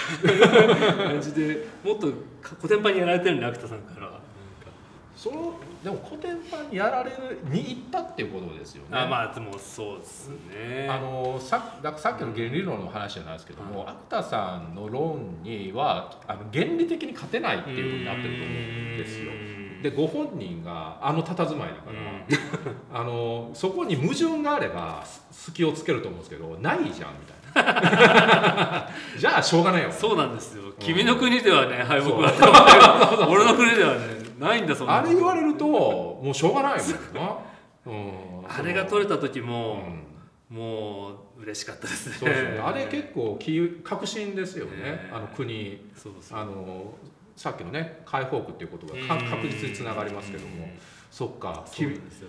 我々の国と悪田さんの国があるんだ そういやすごい。はそれで言うと、はい。そのまあナレーションがあの東出正宏さんですけども、はあの東出さんのナレーションいにうん託されたものっていうのもこの構成だと大きいってことになりますよね。あそうですね。うん、で東出さんすごい三島に詳しいってうん。あの資料で読んだんですけどこれもよこれも読んでたそれも読んでたこれかなりでもココアですよこれ読んでるって。これね、うん。想像なんですけど、うん。これなんか彼が、えー、と鈴なりかなんかで舞台をやってる時に、えーオファーすでにしていて、楽屋に会いに行ったら「あの時間があればぜひやりたいと思ってます。僕討論会読んでますんで」ってあ本人が言っていて。ヒーローマニアで、ね、主演 ヒーローマニアの主演から。本当ですよ。これも意外なこう来たなみたいな。ですけど、はい、ですごいねだから北条の海の舞台の主役をやってるじゃないですか、はいはい。で、えー、とその中では本間かな、うん。えーとえー、全教頭らしき人が出てくるっていう中で読んだんじゃないかなっていう想像をするんですけど。なるほど。そうか役作りの、ええ。あそれはよくわかります、あるかもしれないですよね、うん。はいいやでもそのなんかやっぱりその世代問わず三島っていうもののその影響力ってあ続いてるんだなっていうのを思ったんですよ、うんはい。例えばその若松浩二監督が捉えた、はい。ね三島の映画あります自決の日。はいうんありますけど井浦新さんはい。とか、まあち割と近い年代ですけど、やっぱりすごい興味持たれてるっもしますしね。うん。まあ似てるっちゃ似てないかまあそうですね。だからそこはまたあの若松さんを演じられた時も見た目が似てるわけではないからなっていう。でもこれは本か当にメンタルな。それでもそのナレーションで、まあ、詳細控えますけども、はい。あのさっきの「熱と敬意と言葉」っていうキーワードを抽出あるいは浮上させたその理由っていうと言います心は。はい。っていうところで言うとやっぱりその最初に語られた心情左翼としての豊島圭介と関わってくる感じですか？そうですね。なんかあの想像したのは、こうこれが50年後の今この討論を見る意味は何だっていう時の結論は、もしかしたらもうちょっと具体的なトピックなんじゃないかと最初思ってたんですね。そのはいつまり、はい。天天皇論であるとかっていうことになってくるのかなという、えっとつまりちょうど天皇のその、まあ、令和天皇の誕生の頃だそうですよね。しなんか象徴的な時期に図らずもそうなんですよね。うん作ったっていうのも。芥田さんをインタビューしたのは即位の日だったんですよ。で赤坂御所の近くにお住みなんで、へであ芥田さんの家に行く時にですね、警官がやたら立っていてえはいは「こんにちは」い どこ行くんですかみたいな。こんにちは」ってこう5メートルおきに警官に言われるみたいな。すごいね。でその時にあの僕は電車で歩いて行ったんですけど、うん。でスタッフが、えーいわゆるハイエースで行くわけですよ、うん。でそうするとハイエースに丸坊主のやつ1人。危ないね。いかついひげが1人。そ ロン毛結んだやつが1人みあたいな。そう。まあメンバまあー変えろよわけですね。映画のスタッフってある種右翼的なんだなっていう。見た目がね、まあ肩着ではない感は出るからな、えーそうそうそう。うん。でだから今だみたいな。今手薄だみたいな。感じで芥田さん家にこう乗り込んでいったっていう、ああ、はいそうなんだ、はい。まあそうそういうことが。面白い。でまあそういう天皇制とかを今どう考えるこの時代にっていうようなことをこうそういう具体的なことがテーマになるかなって思ったりしていたんですけど、えーっとあともう一個可能性として考えたのは、僕やっぱりその今の日本を、えーそれこそ規定したのは、えー原発事故だと思うわけですね、そのあれ以降こう日本はガラッと変わってしまったという川のその姿を表してしまったっていうか、うん。一番僕ショックだったのは、えー時の首相が、えーメルトダウンは起きていませんうんうん。ってこう宣言したってことですね、でこれあの大本営発表家っていう、ね。えーいわゆるこう噂には聞いていたけど、うん。政府が、えーこんなにも分かりやすく嘘をつくっていう様を見た時に、もう日本終わったなって思ったりしたんですけどだからその実はですね、編集の初期段階では、えー今その50年後って言って渋谷の映像とか、うん。新宿の映像とか一瞬入るんですけど、原発事故の映像だったんです最初。ボーンって爆発するそれかなりあのラジカルに そうです言ってる。えー。ななぜでもやめたんですか？で、うん。えーっとその後にその当時いろいろこう起きてた問題で言うと、ああれですねその、えー老後2000万円問題とかね、うん。まあ、その当時のトピックがあって、うん。でそういうものをあってやったりとか、うん。ヘイトスピーチの問題とか、うん。それに対するカウンターの映像であるとかっていう、そのなんだろう、えー面と向き合わないで、うん。えー罵詈雑言をこうはいぶつけ合うような今の、えー現象というもの。例えばその原発事故に関しては嘘をついた、うん。えー政府っていう発言を入れたかったりとか、うん。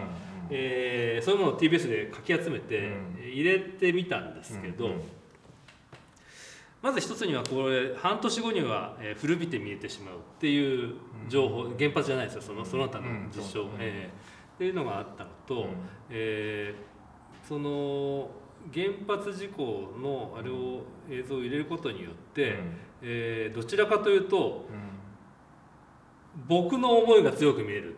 うん。うん。じゃあっていう要するにねてあのテーマを規定しすぎるんじゃないかっていうふうに見えるんだよという意見が多かったですかね。そうなんだ。であのでそのことによってうん。現代の日本の批判みたいなことにうんなより強くなってって、うん。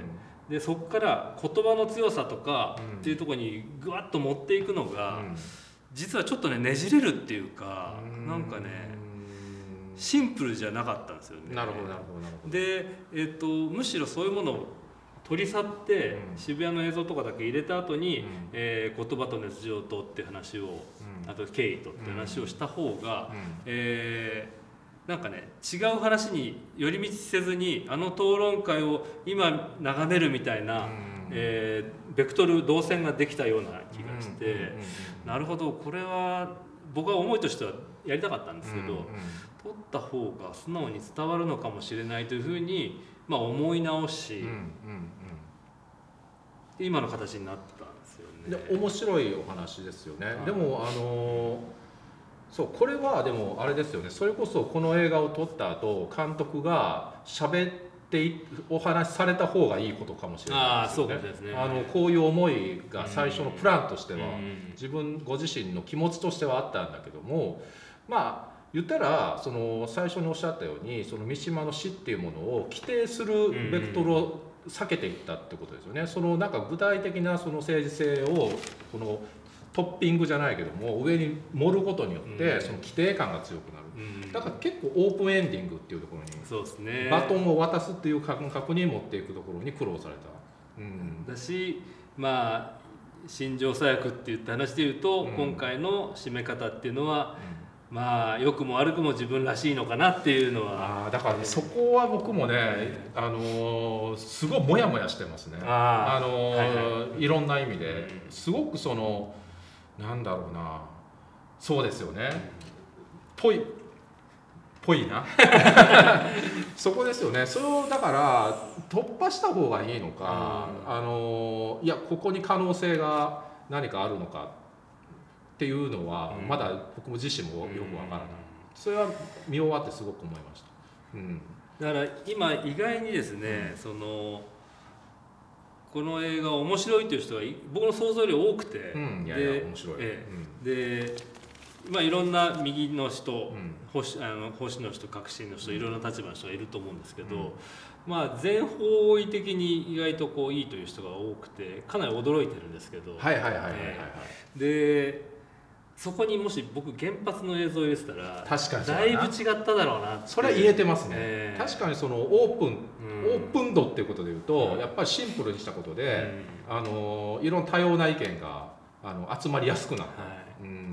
い、だからそこがまあらしさであるっていうか、まあ、あるあとらしさがあるとすればさっきの合コンの話を入れたところと、ポップなええ。三島像、そうですね。ちょっとそのなんだろう。でも人間味っていうことかな、結局その縦の会っていうとやっぱりこれまたハードコアなゴリゴリのイメージがあるけどもいやいやいや、うん。あの同じ人間ですよみたいそうですね。な 平たくですよね、うん、ところもある。はい、木村さんが三島に討論後電話してうん。言われた話っていうのすごく面白いじゃないですか、はいはいはいはいはいはい、そんなことあるんだみたいな。ね面白いですよね、ええ。だそういうところはやっぱり残して入りやすくされた、うん。いや面白いなとます。でも原発映像の話は今初めてしましたねあ。今回。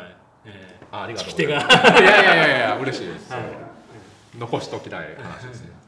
ぐるっと回って、はい。全然別の話ですか、はいはい。豊島さんの東大時代ってあれでしょ？あの蓮見志力先生の授業を受けられてたってことでよろしいんですか、そうですそうです、はい。表彰文化論はいですよね？で「明るい場所」っていうタイトルも、あのおそらくローラン・バルトのそうですね、え部屋から。ーそうですそうです。だから割とそういう意味ではその時は忠実なる生徒だった。そうですね。って感じですよね。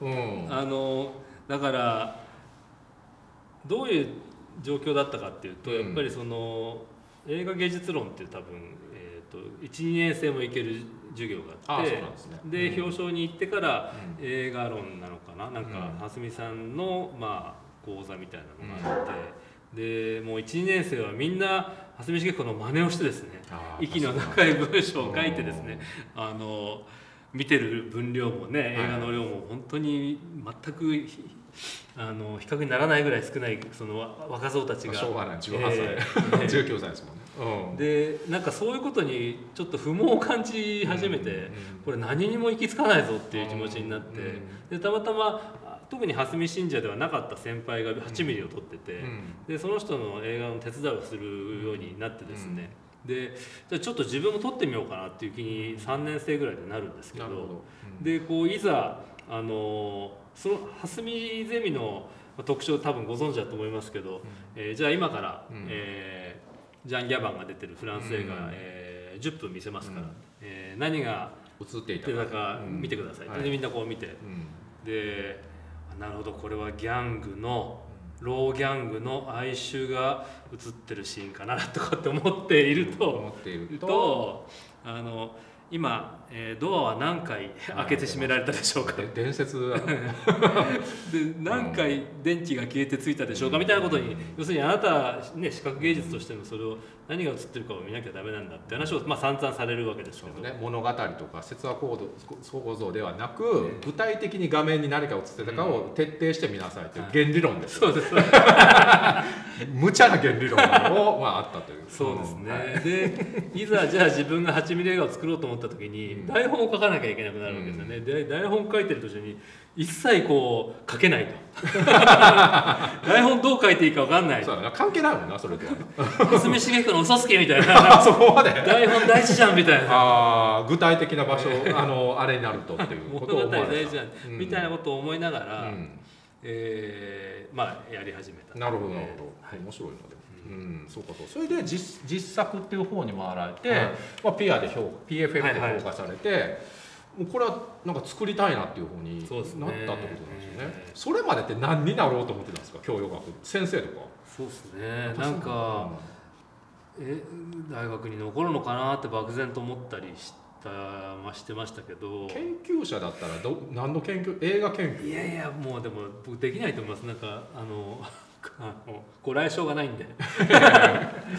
でもまあ当時は、でも就,、うん、就職。高校生の時僕アナウンサーになりたいと思ってたり。あそんな時代もありましたちょっとでも今今ちょっとアナウンサー感がね。感がありますよね。出てきましたねあそうなんですか、はいへえそうですね。ただなんか留学したいと思ってたんで漠然と、うん。だから留学したいっていうことと,、うん。えー、とあれ作った映画が評価ちょっとされたぞっていうことが合わさって映画学校に行くっていう選択になったり。なるほどそっかそっか。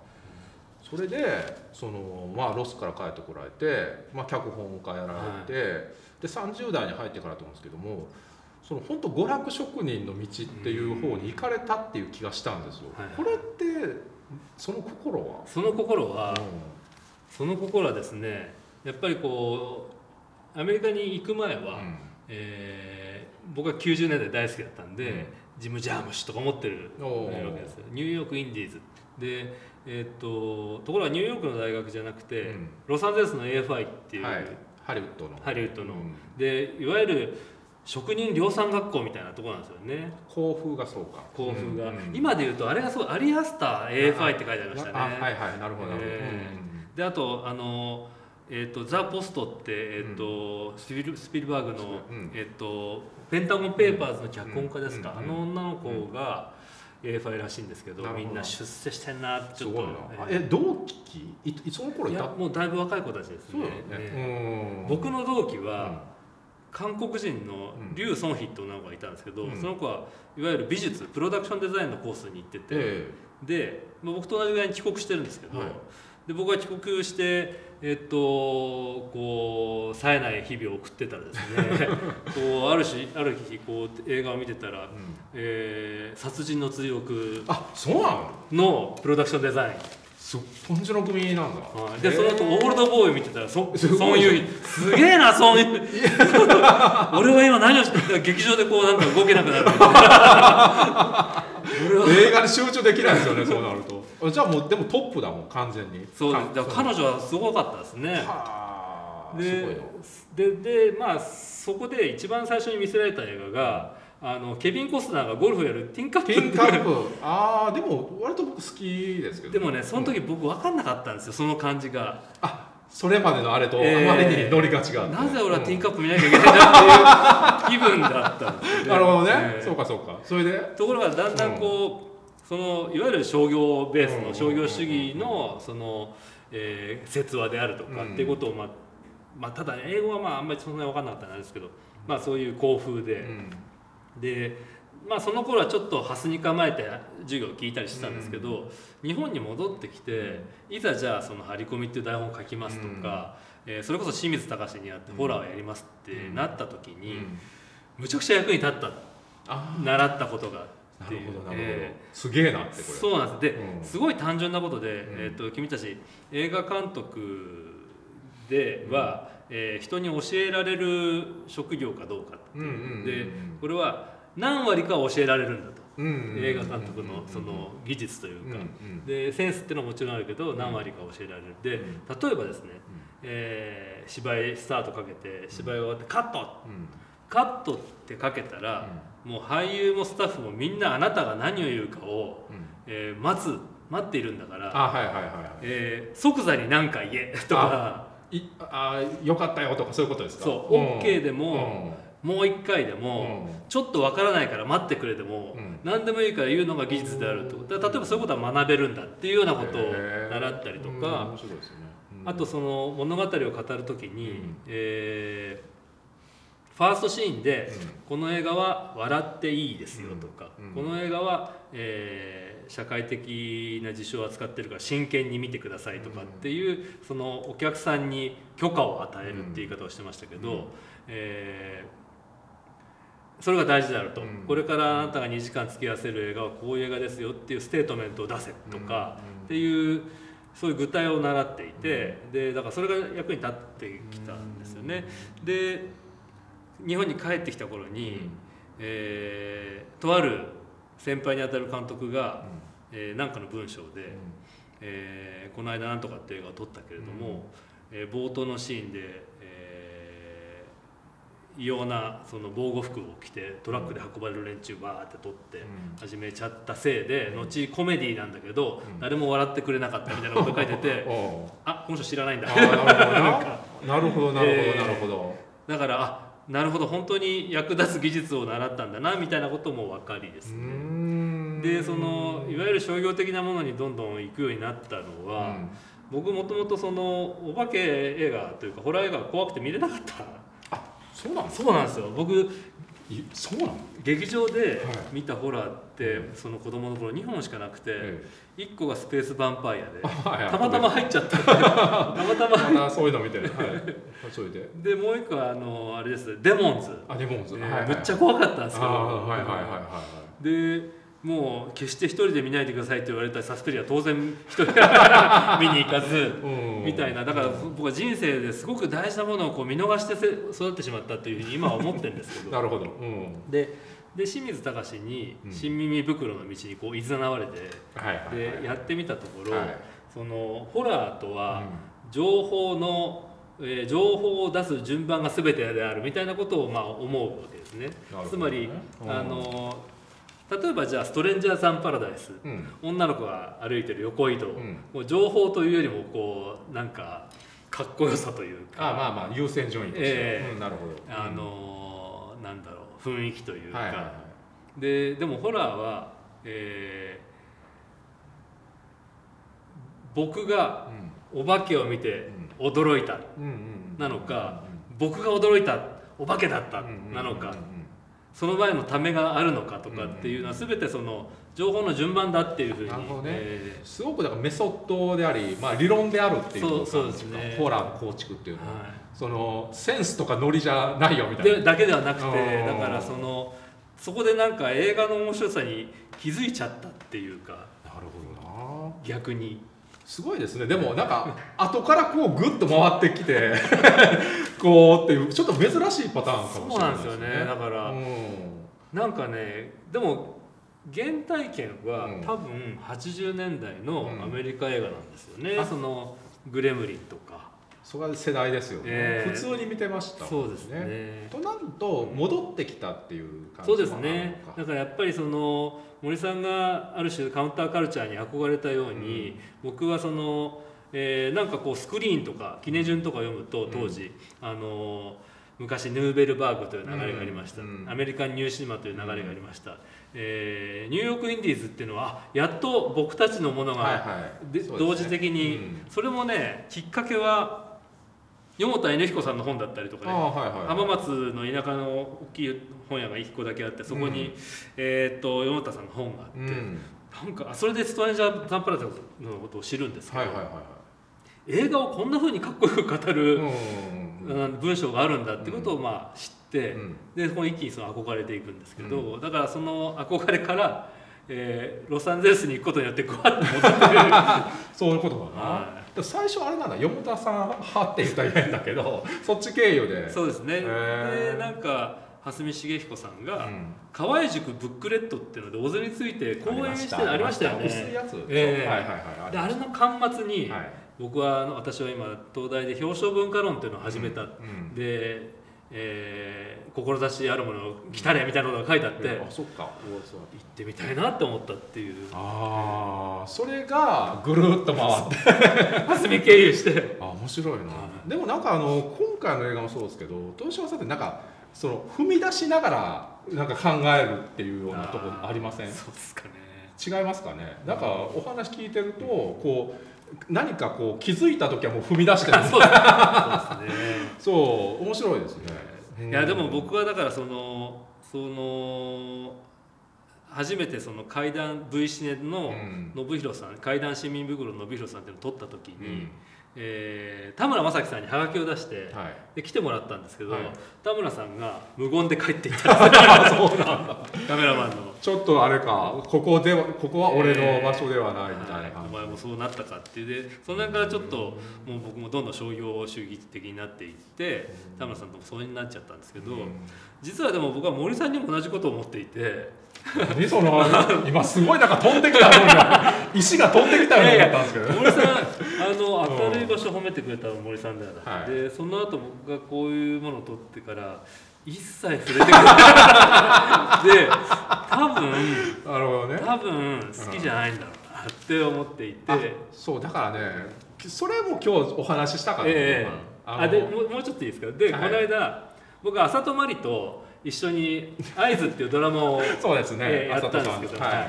で浅戸がそのツイッターかなんかで、はい。えー森さんと対談してるんだっていうキャンペーンので、はいはいはいアンダーアンドヤベッドの時に。ですごく仲良く話していて、うあのえーシネフィル談義で盛り上がったって書いてあって、え僕は「うーん」なんだ浅戸みたいな。はいはいはい そうか、あアンダーヤベッドは呼ばれるのか。いやあのね。これねだから僕の課題でもあるんですけど、はい。あのーまあたまたまその浅戸さんもこの番組なんですよ。はい、あ、はい。でねあのーなんだろうね僕そもそんなにインタビューする方ではないんですよそもそもがあのそのライターとしては。であの見てるんですよ作品は。で好きなんですけどやっぱり語るの難しいよね。うん、確かに確かに。だからなんかタイミングをすごい測ってて、うんあさとさんもあのアンダー・ユア・ベッドでないとあそこまで話せなかった確かに。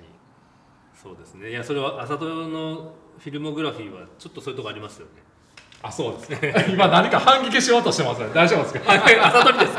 あいやいやなんかいやとうとう彼女も出会ったなっていう感じがねしますそれはね僕やっぱあると思う、うん。あのなんかタイミング、うん。アンダーユアベッドまでのもう別の話になってるけど。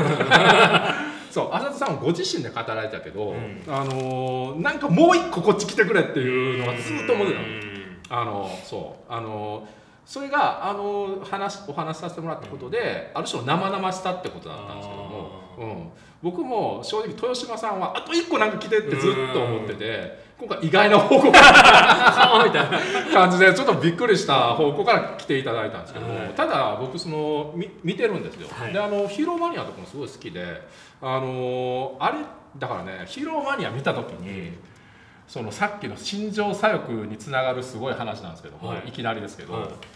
あのあれって、まあ、福光ええ重幸さんのはい。漫画原作じゃないですか、でもその映画としては言ったらそのキックアスとか、うん。あのスーパーとか、うん。まあ、ゼブラーマンとかもうちょっと前で言うと、はい。のまあ、普通の人が、えーなんていうか自警団的なビジランテ的なヒーローになるっていうお話の、まあ、企画としてはい。受け継いだものだと思うんですけども、はいはいい。わゆるそのまあ蓮見さんいうところの蓮見さんいうところのその B 級映画的なうん。そのフォーマットにのっとってその、えー、説話をやる説話を説話を取るという形の映画だと思うんですが、はい。い、や本当豊島監督ってガツガツしないなと思ったんでなるほど。すなるほどって言いましたね。どういうことですか？なんかね、ガツご本人に今日お会いしても思うんですけどガツガツしてないですよね。ああ思いません？うんどうでしょうね。まあまあそうかもしれないですね。そう。あのだからどの映画見てもあのすごくその安定されてるし 面白いしなんか人の良さがにじめてるというか。全然褒められてる気しないですけど。いやいやなんか、まあそうですね。そう、ええ。なんかすごく、うん、人人が性格がいい映画。それあんまり良くないですね。そうかな。ええ。性格悪いやつの映画が面白いですもんね。でもちょっと当たってません？そうあのーそれはでもあのちょっと世代的なところに全部結びつけない変なんですけどうん。あの71年前後生まれってみんな地味でしょ？そうなんですよね。あのねここにその佐藤大さんが来ていただいた時もそういう話になったんですけどいやうちは地味ですよねみたいな話で。あのそう。そうか71年。山口雄大もそうなんですよ。そう71年でしょ？で清水さん72年でしょ？えーこの辺あの古澤武あ古澤さんと豊島さん僕割とあ似てますか？そうあの僕の中で近いなるほど。なるほどね 古澤さんも僕こんなにあのあの普通にお話したことあるけど仕事でお話したことないんですよ。うん。なんか一個来ないかなってずっと思ってて。て あの不遜な言い方です。でもね来る可能性のあることを彼は投げてる投げてる方投げてる。あの、うん豊島さんでも意外にあのあれですよね。だからな投げんのかなっていう気もしてたんですよずっと。あその辺どうですか？ー投げないってことですか投げないかの投げないタイプなのかなって思ってるところもあって。だそうなんじゃないですかね。僕 あのなんでしょう。今その結構僕ヒーローマニアの年っていうのが、あ5年周期うん。に、僕映画もテレビを撮るんで,、はい。たくでさん通ってました2010年の時に、えー裁判長ここは懲役はいはいはい。どうすかとソフトボーイが同時期に撮って同時期に公開。2016年あの森山がありますよね教習所が。で森山で5年後にででその2010年にまあ興行的には失敗してあそう。でその後まあちょっとした映画はあったけれども、うん。2016年の「ヒーローマニア」と森山中まで、うん。えーまあ、ある種待ったというか、うん。ででその両方がまた興行的に失敗してですね、あれそうなんですか。はい、でこれまたうん。また5年かかるぞと思って。うん。でその5年後実はこれだったっていうあのはあじゃあいいじゃないいいんですけど、うん。でその森山中教習あのヒーローマニアと森山中の時に、ある種こうせっかく2本取るから、うん。ちょっとアプローチを変えようと思って、うん。あのヒーローマニアってあの自分の企画だったんですよ。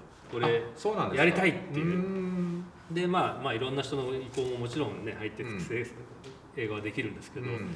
まあどむちゃくちゃになってもいいから、やりたいことをやるっていうことをヒーローマニアがテーマにして、で、えー、と森山中教習所はある距離感を持ってうん。職人としてやろうというかもちろん思いはあるんですけど、うん。っていう2つをやった時にこうどっちもこう攻撃的に評価されなかった時にうん結構本気でなんかね迷っ悩んだ時期がああって。そうなんだ。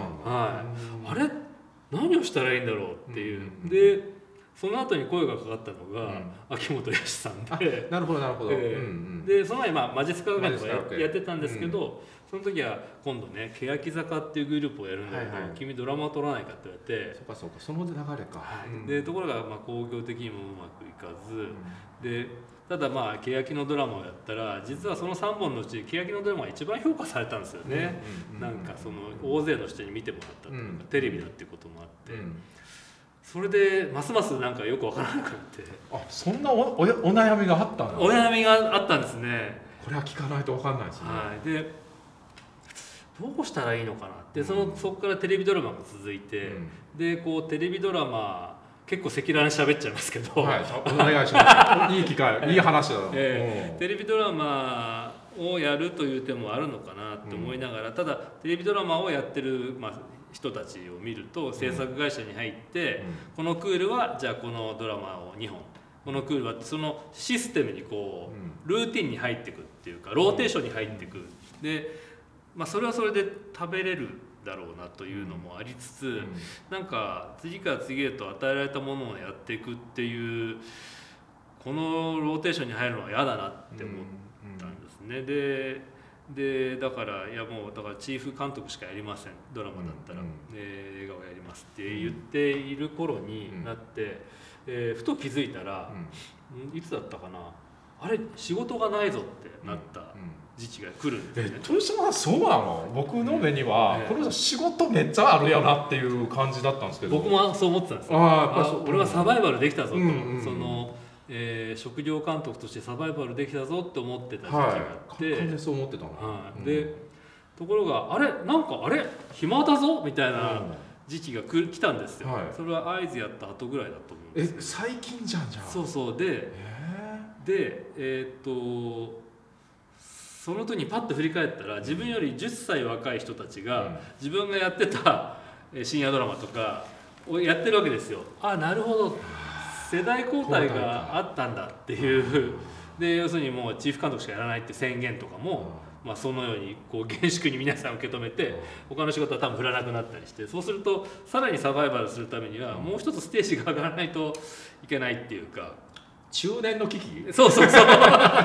ミッドエイジクライシスが。かなりね。だからそういう意味でこれをやってる間もまあなんかいくつか話は来ましたけど、うん。まあ、半年間ずっとこれをやって、うん。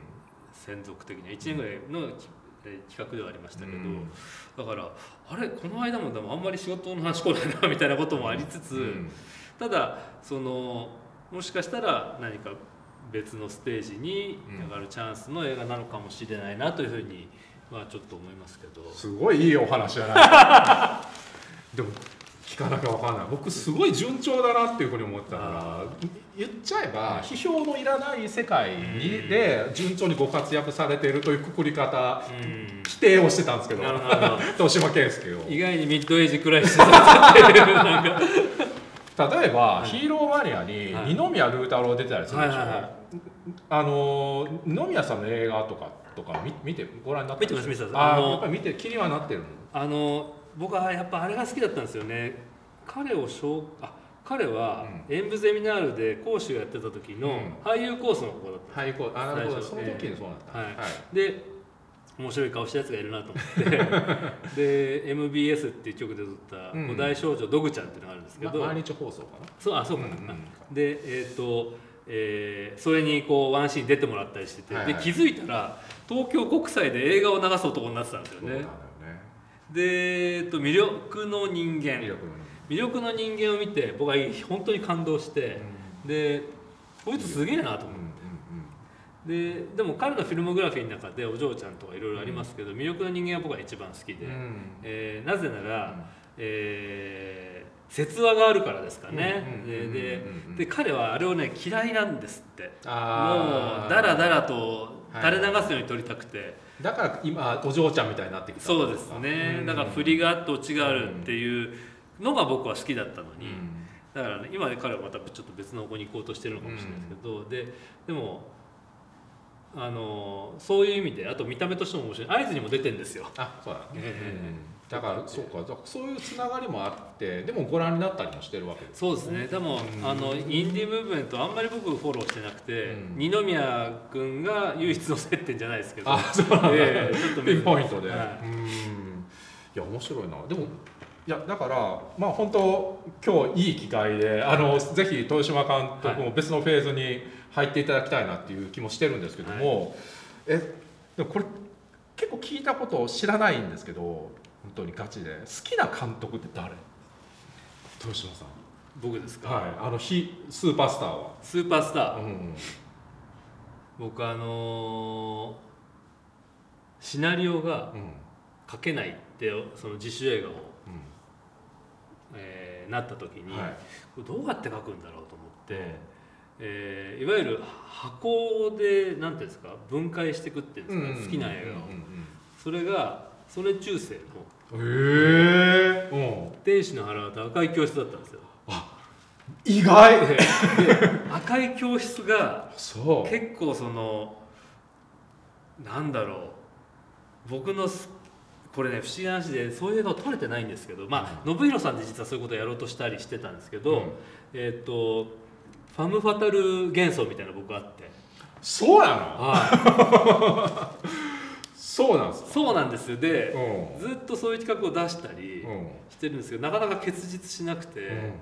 えーだからついついパロディにしちゃったりとかしているうちにこうおでやっぱりああれってそのあれすごいなと思うのは、最初ブルーフィルムをこう、はい。カニエケイゾが見てるんですよね、でこうそこに風間照之が映って、はい。で恋に落ちた顔をうん。カニエケイゾがするっていうね、えっ、とあ人が恋に映る落ちた瞬間って映るんだっていう発見がまずあって、うん。あとその、えー俺はあんたと真剣に付き合いたいんだ、ん。ただのエロい男じゃないんだって言って、もう一回新宿中央公園で会い直そううんっていうと、まあ、ポルノックっていう会社の、うん。えーエロ本作りの人だから、うん。未成年を使ったっていうことで警察にパクられちゃって、うん。そこに行けないわけですよね。で女は一瞬でもあの男を信じたことがバカらしいって思うっていうでそこから3年後ぐらいになってっていう。完全に覚えてますね。で男はですね、カレンダーの女と言われるそのどうでもいい女と結婚して、でむ生まれた娘にその風松 lekki の名前を付けてたりすするっていう。ところが彼女はもっとディープなところに入っていて「あなたはこっちに来れるの?」って問われた彼は行けないって話なんですけど、はい。そういう悪い悪女みたいなものに見入られてそっちに死んでもいいから行こうとする男の話っていうのは実はずっとやりたい。ナミと村木の話を そうですね。そういうのをなんか実力犯罪者みたいな形でうん。なんかやれないかなっていうことは結構ずっと考えてますかね。だ第2第3第2か第3か分からんけど次のフェーズのそうですね。東島映画ですよそれ。それやれるとなんか実は戻ってくる。8ミリの悲しいだけとかって悲しいだけの構図でそうなってるんですよ。なんか。そうか。最初とそうさっき人がいいって言ったけど、僕その明るい場所に悪意っていう言葉を使って褒めてるから最初そっか。全然違うじゃんみたいなところがあったんだ。悪意っていう言葉をねそうですよね。そうだ。うん。関係性の映画ですもんね。確かにそうですね。あの元に戻るとあの波村木ファファム・ファターの世界の、うんそういうヒリヒリした世界になるかな。関係性の映画になるかもしれない、ああそうですね。だからファム・ファタルものでいうと数年前にもうもう要するに悪女がいて、うん。それにこう落ちていく男っていう構図自体がもうつまんないのかななんてうんいうのもちょっとあるあったんですけど、うん。中国映画ではい。何でしたっけ？23年前の最後にですね花火がバンバンバンって上がって。あれだあれ。な何でしたっけ？白氷の白氷の殺人。白氷の殺人。白氷の殺人はあれはスノップだって言って嫌う人がいるのは分かるんですけど僕は結構大好きで。そその話聞いたら好きそう。ええ。そうですよね。またいい感じの薄いあの女優さんがなんかにね落ちていくっていう。なるほどな。えあれだったらでもそうそのファンファタルもののね、うん。あの男性原理みたいなものって今結構批判されがちえなんだけども、そうですね、やりようではやっぱりそのすごく魅力的な物語になるっていうのは可能性ありますよ。言ったらでもあれだもんね。アンダーユアベッドってそういうとこちょっとりああますよそうですね。完全にそうですね、ん。うん。だからやりようありますよ。そうか、うん。でもねそのやりようがなかなか実は思いつかなくてやっぱりこうあの形に戻っちゃうんで。ああでもなんか、うん。そっか。でもちょっと楽しみですけどそうですね。はなんかそれをねこうこっそりメジャーの中でやりたりするといいですけどね、いうんうんなんかうんその辺にこう活路があるといいなって僕は思ってるんですけどでも曽根中世監督の名前が 結構意外でした。でもすごい面白い。まだまだなんか我々の知らない豊島圭介がいるっていう気はしますね、はい。えー番組を楽しんでいただけた方は「ハッシュタグ活弁シネマクラブ」「ハッシュタグ活弁」で投稿お願いいたします、えー、活弁シネマクラブのツイッターアカウントもありますのでぜひフォローください、えー楽しんでいただけましたら、えーチャンネル登録とあと高評価お願いできれば、えー幸いでございますえー、というわけで、はい。今日はいやー楽しかったです。23年分ね ありましたからね23年目の真実ぐらいのボリュームは。いや森さんに言いたいこと言ってよかったです。いやいやいや。僕無視するんだっていう疑問に。いやでもちょっとあれですよね。となるとわだかまりも解けて。そうですね。合っていないわだかまりも。僕だからあのツイッターかな、うん。なんかで森さんがこの表を書いてくださったのが上がってて。あそうか。じゃあシネマトゥデイにシネマトゥデイかあそれ上があれはねあ森さんだと思って。うん。やばい怖い怖い怖い怖いってなんて書いてるか怖いなと思ってめくったら、あのかなりポジティブなこと書いてあもちろんもちろんえーもちろん。なのではやっとえそんな そんな気にしていただいてたの？結構気にしましたねそっか。であの全自覚なかったです。ごめんなさい。いえいえ。あのあれなんですよ。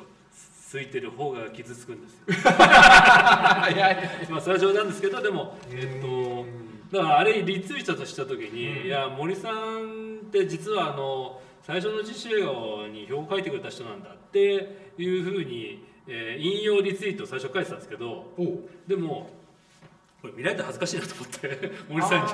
でも僕割とあの SNS か？ら距離を置いてるのであんまりしあのでもむしろあれですわ。あの言ってくれたんで嬉しい。はい、ですね。でそしたら気づかないかった可能性もあるから。この話がねあー聞いていたそうですか。だいたんであじゃあもう宣伝の皆あの皆さんの感謝ということですよね、うん。いやー喋りましたね。でそれがね全部そのフッテージじゃないけど記録されてるのも嬉しい限りでねはいあの今日は本当に嬉しいです。あの楽しかったです。今後の5月第次のそうですね。次の豊島圭介もあの同い年ですからね、はい。あの50も近い。ですけど50も近い。頑張っていきましょう。ありがとうございは、はい。い。あの豊島圭介監督でした。どうもありがとうございました。ありがとうございました